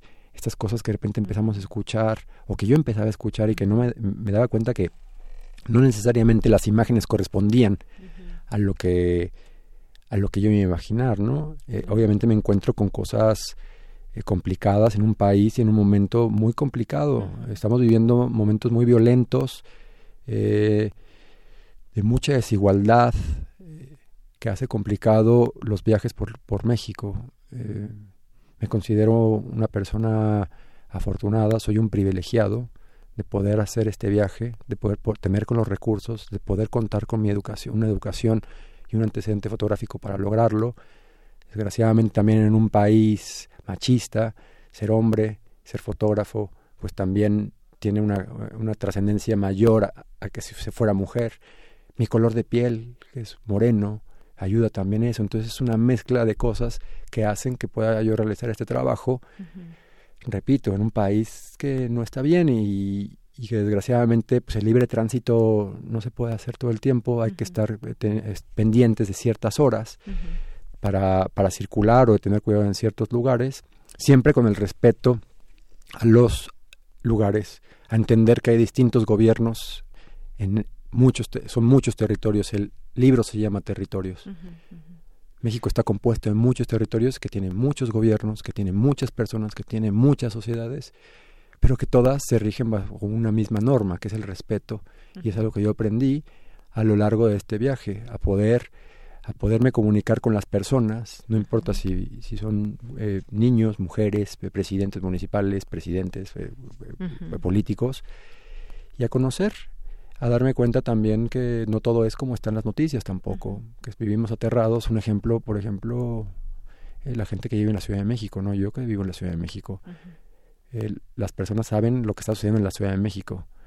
Vemos todo el tiempo las noticias pero tampoco está sucediendo, eso, no lo vemos, ¿no? Día a día, no estamos viendo los muertos, los balazos todo el tiempo, también hay, hay algo que tenemos que romper y las personas, por ejemplo, de otros países cuando nos visitan, muchas veces, no, yo por qué voy a ir a México si ahí matan, ¿no? Lo mismo pasa con esa mentalidad en el norte de los pensamientos que tiene la gente de la Ciudad de México con Tijuana y la gente de Tijuana que tiene los pensamientos en la Ciudad de México y luego cosas más lejanas, ¿no? La gente de La Paz la gente de Campeche pues ya son totalmente ajenos. Y todo esto que nos estás platicando pues eh, sin duda es parte parte de ese de ese viaje, no solamente es tu ojo para la fotografía, qué quieres mostrar para para la gente que va a apreciar todo ese trabajo, sino también toda esa vivencia y esa vivencia va permeando justamente en qué quiero retratar. Estas fotografías que vemos que son eh, fotografías aéreas, incluso este mapa que, que continúo viendo que nos dices que viene al final del libro, incluso tienes también fotografías desde dentro del mar, en el Océano Pacífico y en el Golfo de México. Veo estos,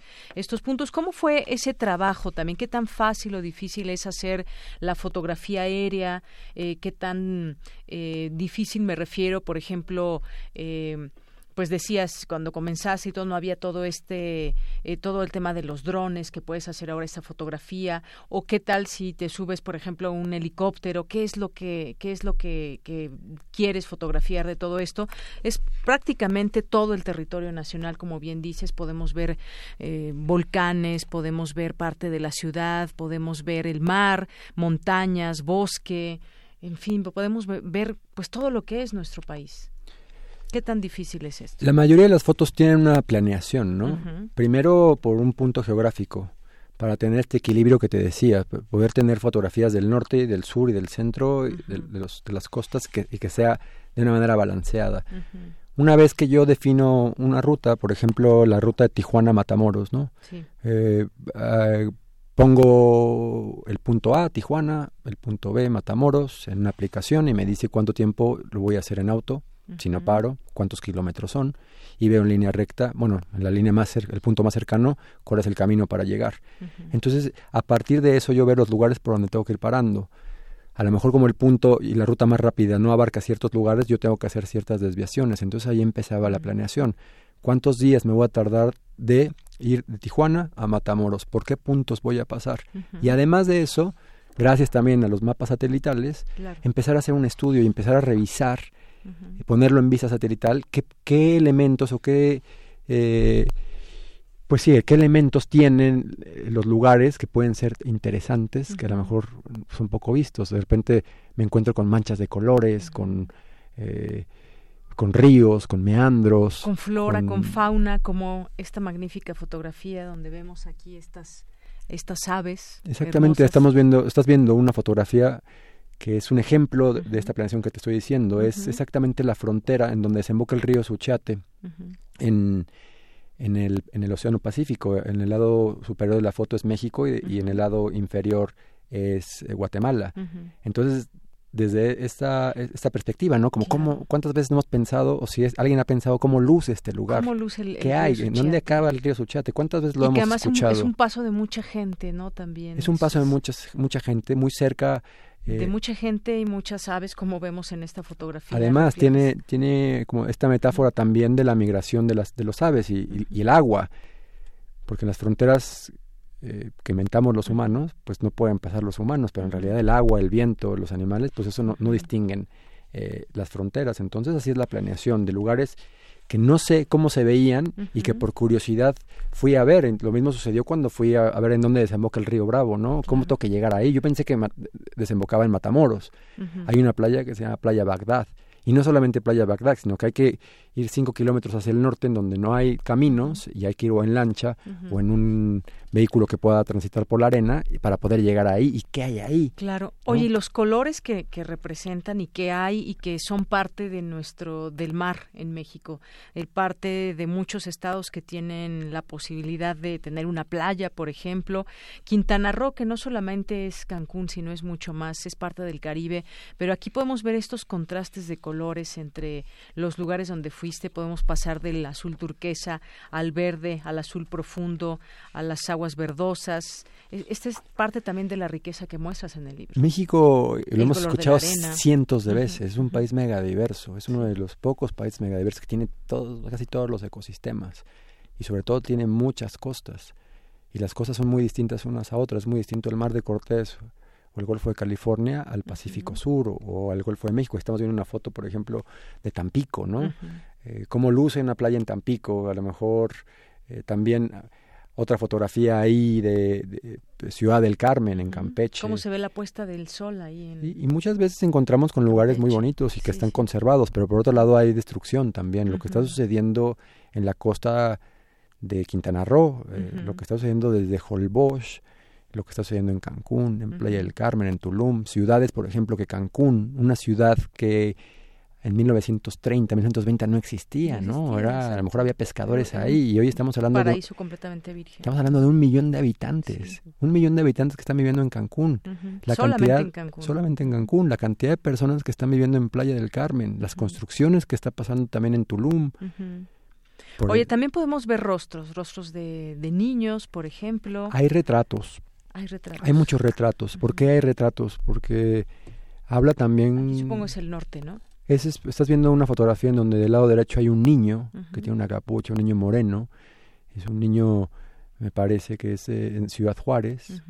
Eh, y del lado izquierdo la frontera, que es un muro, un muro metálico rojo que, que, pasa la que, que, que, cambia el paisaje, que, atraviesa el, desierto. Nos aclara que de un lado hay una cosa y del otro lado está México. Y es lo mismo, ¿no? Y no se puede pasar por ahí. Pero los retratos son eso, los retratos hablan también como de un trabajo humano, que no es un trabajo satelital, que no es un trabajo que estoy simplemente viendo desde las alturas, que también me amarra. Eh, los drones para, para mí representan fotografía aérea, pero también son como un anzuelo o una atracción para la gente que está alrededor, ¿no? La gente llega y me pregunta y se emociona y, hay mucha sorpresa ver los drones y yo aprovecho para poder tomar las fotografías y poder conocer y tener contacto con esta gente.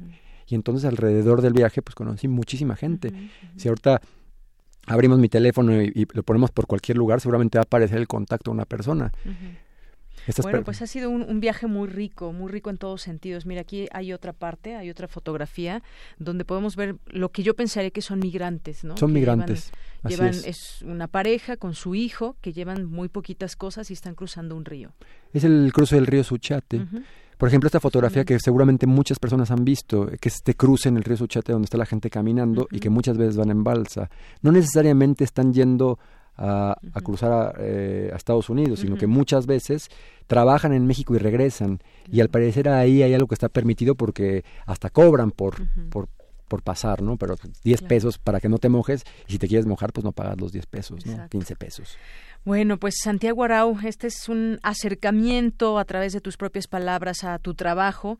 Si lo quieren conocer, bueno, pues lo pueden adquirir. Territorio se llama este libro, que pueden encontrar fotografías de todo nuestro país, esos rostros, esas personas también, fotografías aéreas y bueno, pues una gran diversidad de, de elementos y de paisajes, justamente como es nuestro país. Santiago, muchas gracias por venir, gracias por mostrarnos parte de ti, de tu, de tu trabajo, que además además, bueno, pues aquí está impresa también mucha de esa personalidad viajera que, tú tienes de, querer mostrarle algo a la gente. Pues muchísimas gracias por la invitación. El día de hoy lo vamos a presentar en Pasagüero a las 7.30 de, de, la noche, que es en un bar aquí en la Ciudad de México. Y la, el libro va a culminar en una exposición fotográfica que se va a inaugurar el 27 de febrero en San Ildefonso.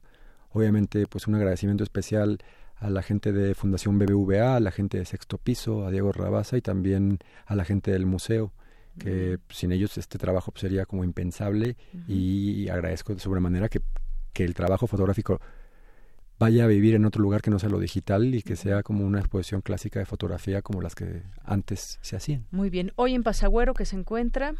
En la calle Motolinía, en la esquina con 16 de septiembre. En el centro histórico. Y Madero. Está entre esas dos calles en el centro histórico. ¿A las 7? A las 7.30. Y el 27 de febrero es la inauguración. Voy a dar informes en mis cuentas, en la cuenta seguramente del, del, museo, que es en Delfonso, y en mis cuentas de Twitter, que es Santiago-Arau, para la gente que quiera asistir. El día de hoy no, no un registro. Y para la inauguración podremos eh, voy a poner una liga para la gente que, se quiera registrar y un cupo límite eh, y pero después estaré dando ciertos recorridos por el museo que no necesariamente es el día de la inauguración. Claro. Pues muchísimas gracias, Santiago Arau, por esta visita y por mostrarnos todo tu trabajo. Gracias. No, al contrario, muchas gracias y mucho éxito. Mucho éxito para ti. Buenas tardes. Continuamos. Porque tu opinión es importante, síguenos en nuestras redes sociales, en Facebook como Prisma RU y en Twitter como arroba PrismaRU. Prisma RU. Relatamos al mundo. Porque tu opinión es importante, síguenos en nuestras redes sociales, en Facebook como Prisma RU y en Twitter como arroba PrismaRU.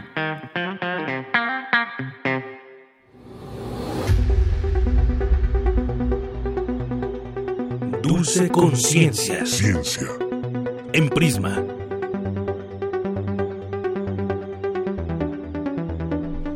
Continuamos, ya estamos en la sección de Dulce Conciencia con Dulce García que nos acompaña aquí. ¿Cómo estás, Dulce? Hola, Deyanira, muy bien, muy buenas tardes. ¿Y tú cómo estás? Pues muy bien, ya queriendo conocer acerca del tema de hoy, una galleta para erradicar parásitos en animales. De los animales. Exactamente. Pues no se nos vayan a estar antojando las galletitas.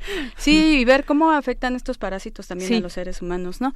Eh, antes de platicar con la académica que ya está en la línea, ¿qué te parece si escuchamos un poquito de información? Adelante.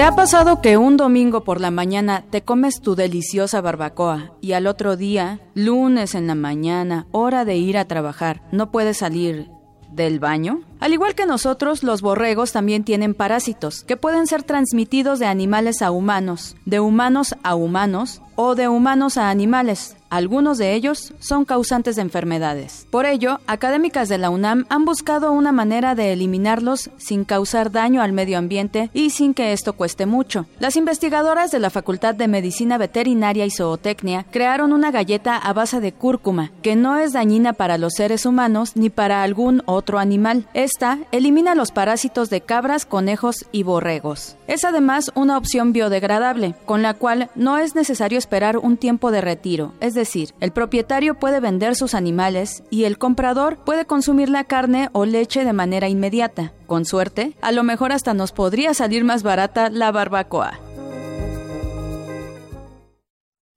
Y bueno, para platicar sobre este tema ya se encuentra en la línea la doctora Yasmina Alcalá Canto. Ella es académica de la Facultad de Medicina Veterinaria y Zootecnia de la UNAM. Doctora, muy buenas tardes. ¿Qué tal, Dulce? Muchas gracias por la invitación. Buenas tardes. Gracias a usted por tomarnos la llamada y un poquito preguntarle antes de entrar a esta pues novedosa galleta, ¿cómo actúan los parásitos? Eh, ¿Qué son como tal los parásitos? ¿Cómo actúan en los animales y cómo esa interacción con los animales llega hacia el ser humano? Bien, hay muchísimos tipos de parásitos. Eh, hay, por ejemplo, unos que son unicelulares que no podemos ver sin la ayuda de una lente, de un microscopio. Hay otros que pues son los que conocemos normalmente o tradicionalmente como gusanos. También tenemos los insectos, los ácaros, entre los que podemos mencionar pulgas, piojos, garrapatas.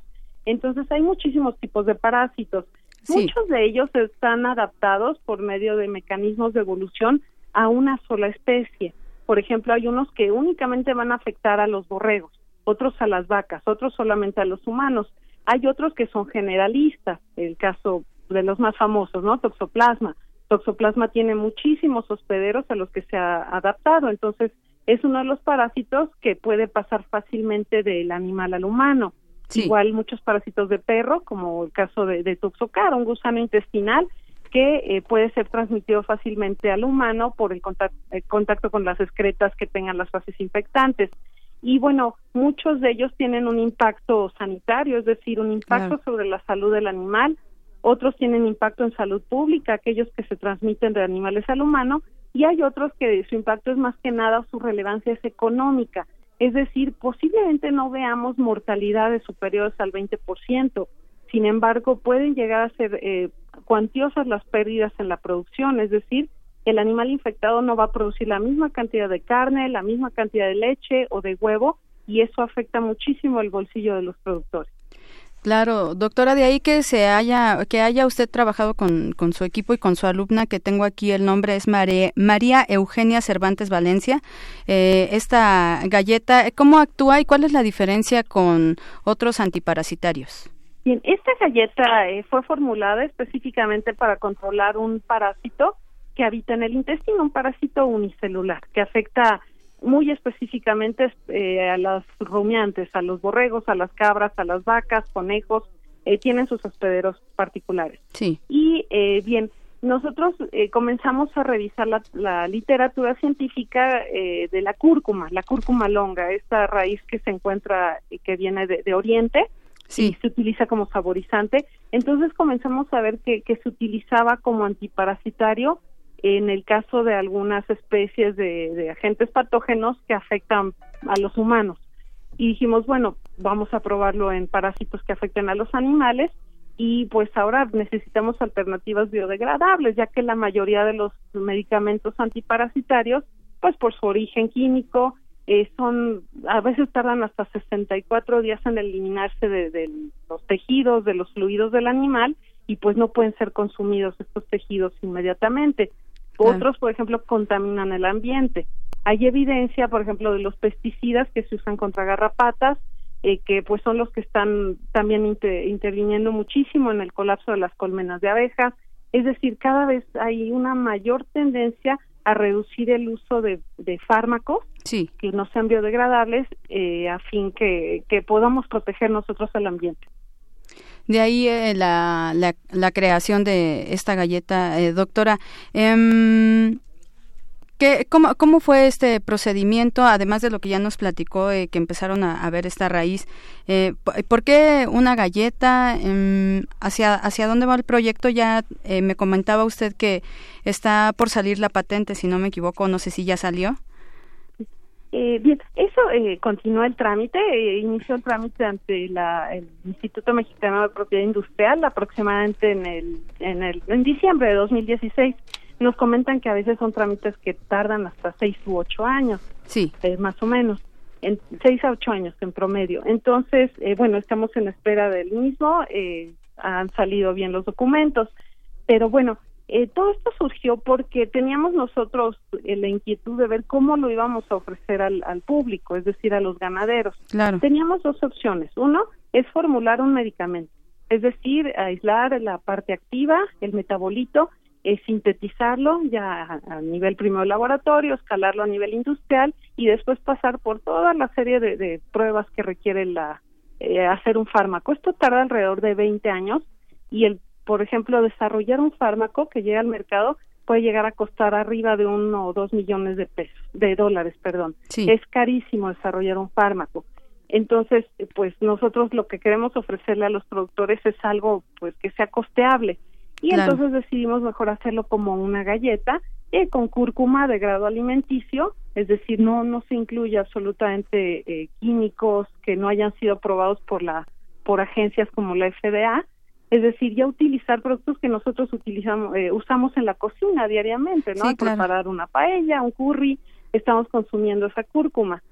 Entonces, pues ya las pruebas de toxicidad ya han sido llevadas a cabo y pues qué mejor manera de, de ofrecerlo que en una galleta que cuesta 20 centavos producir en, en un laboratorio, en una cocina. Claro que sí, doctora. Pues ahí el trabajo que se hace en la universidad, vamos a seguir pendientes de, de todas esta, de todos estos proyectos que tiene usted co- todavía con sus alumnos y su equipo de trabajo.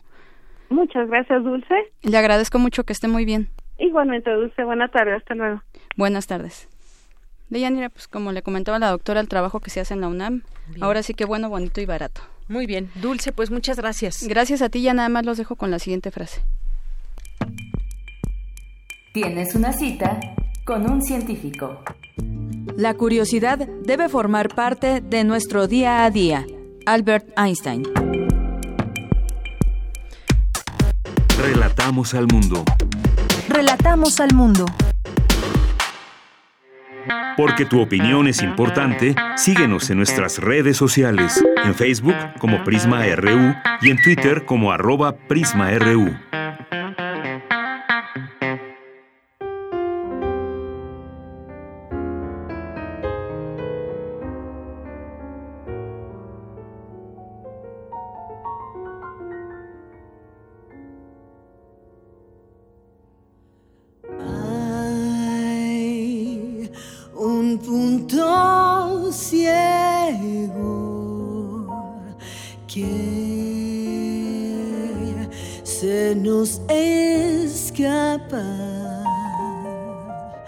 Y es el que reúne todas las metas y objetivos del ser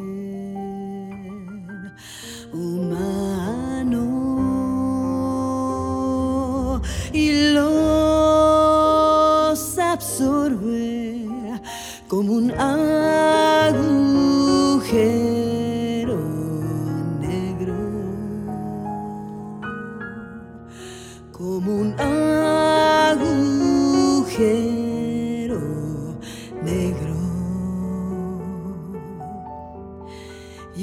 en el que lo dio se apaga. Teorías se destruyen y el deseo se rinde de tanta insatisfacción.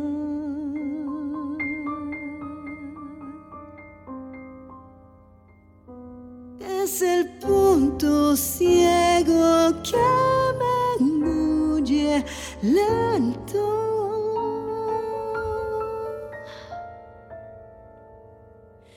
El punto donde la fuerza se cansa de luchar y la verdad se cansa de ocultarse.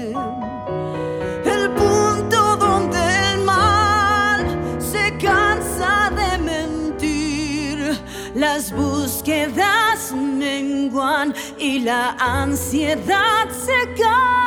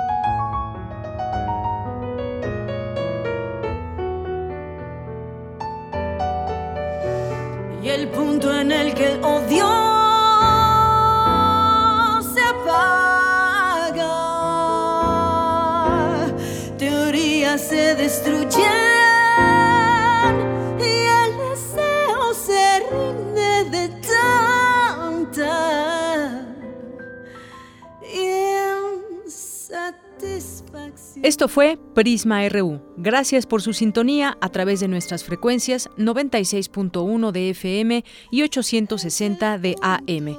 Yo soy Deyanira Morán y a nombre de todo el equipo, gracias, buenas tardes y buen provecho.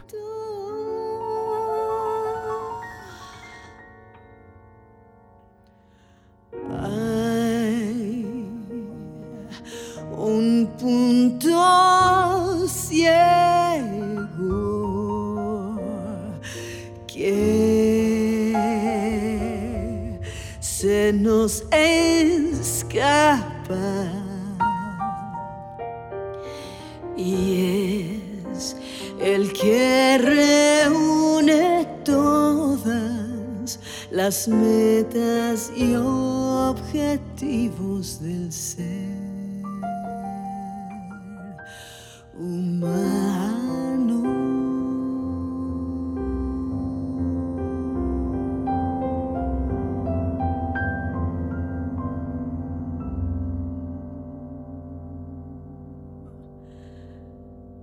Punto ciego que se nos escapa y no es la muerte.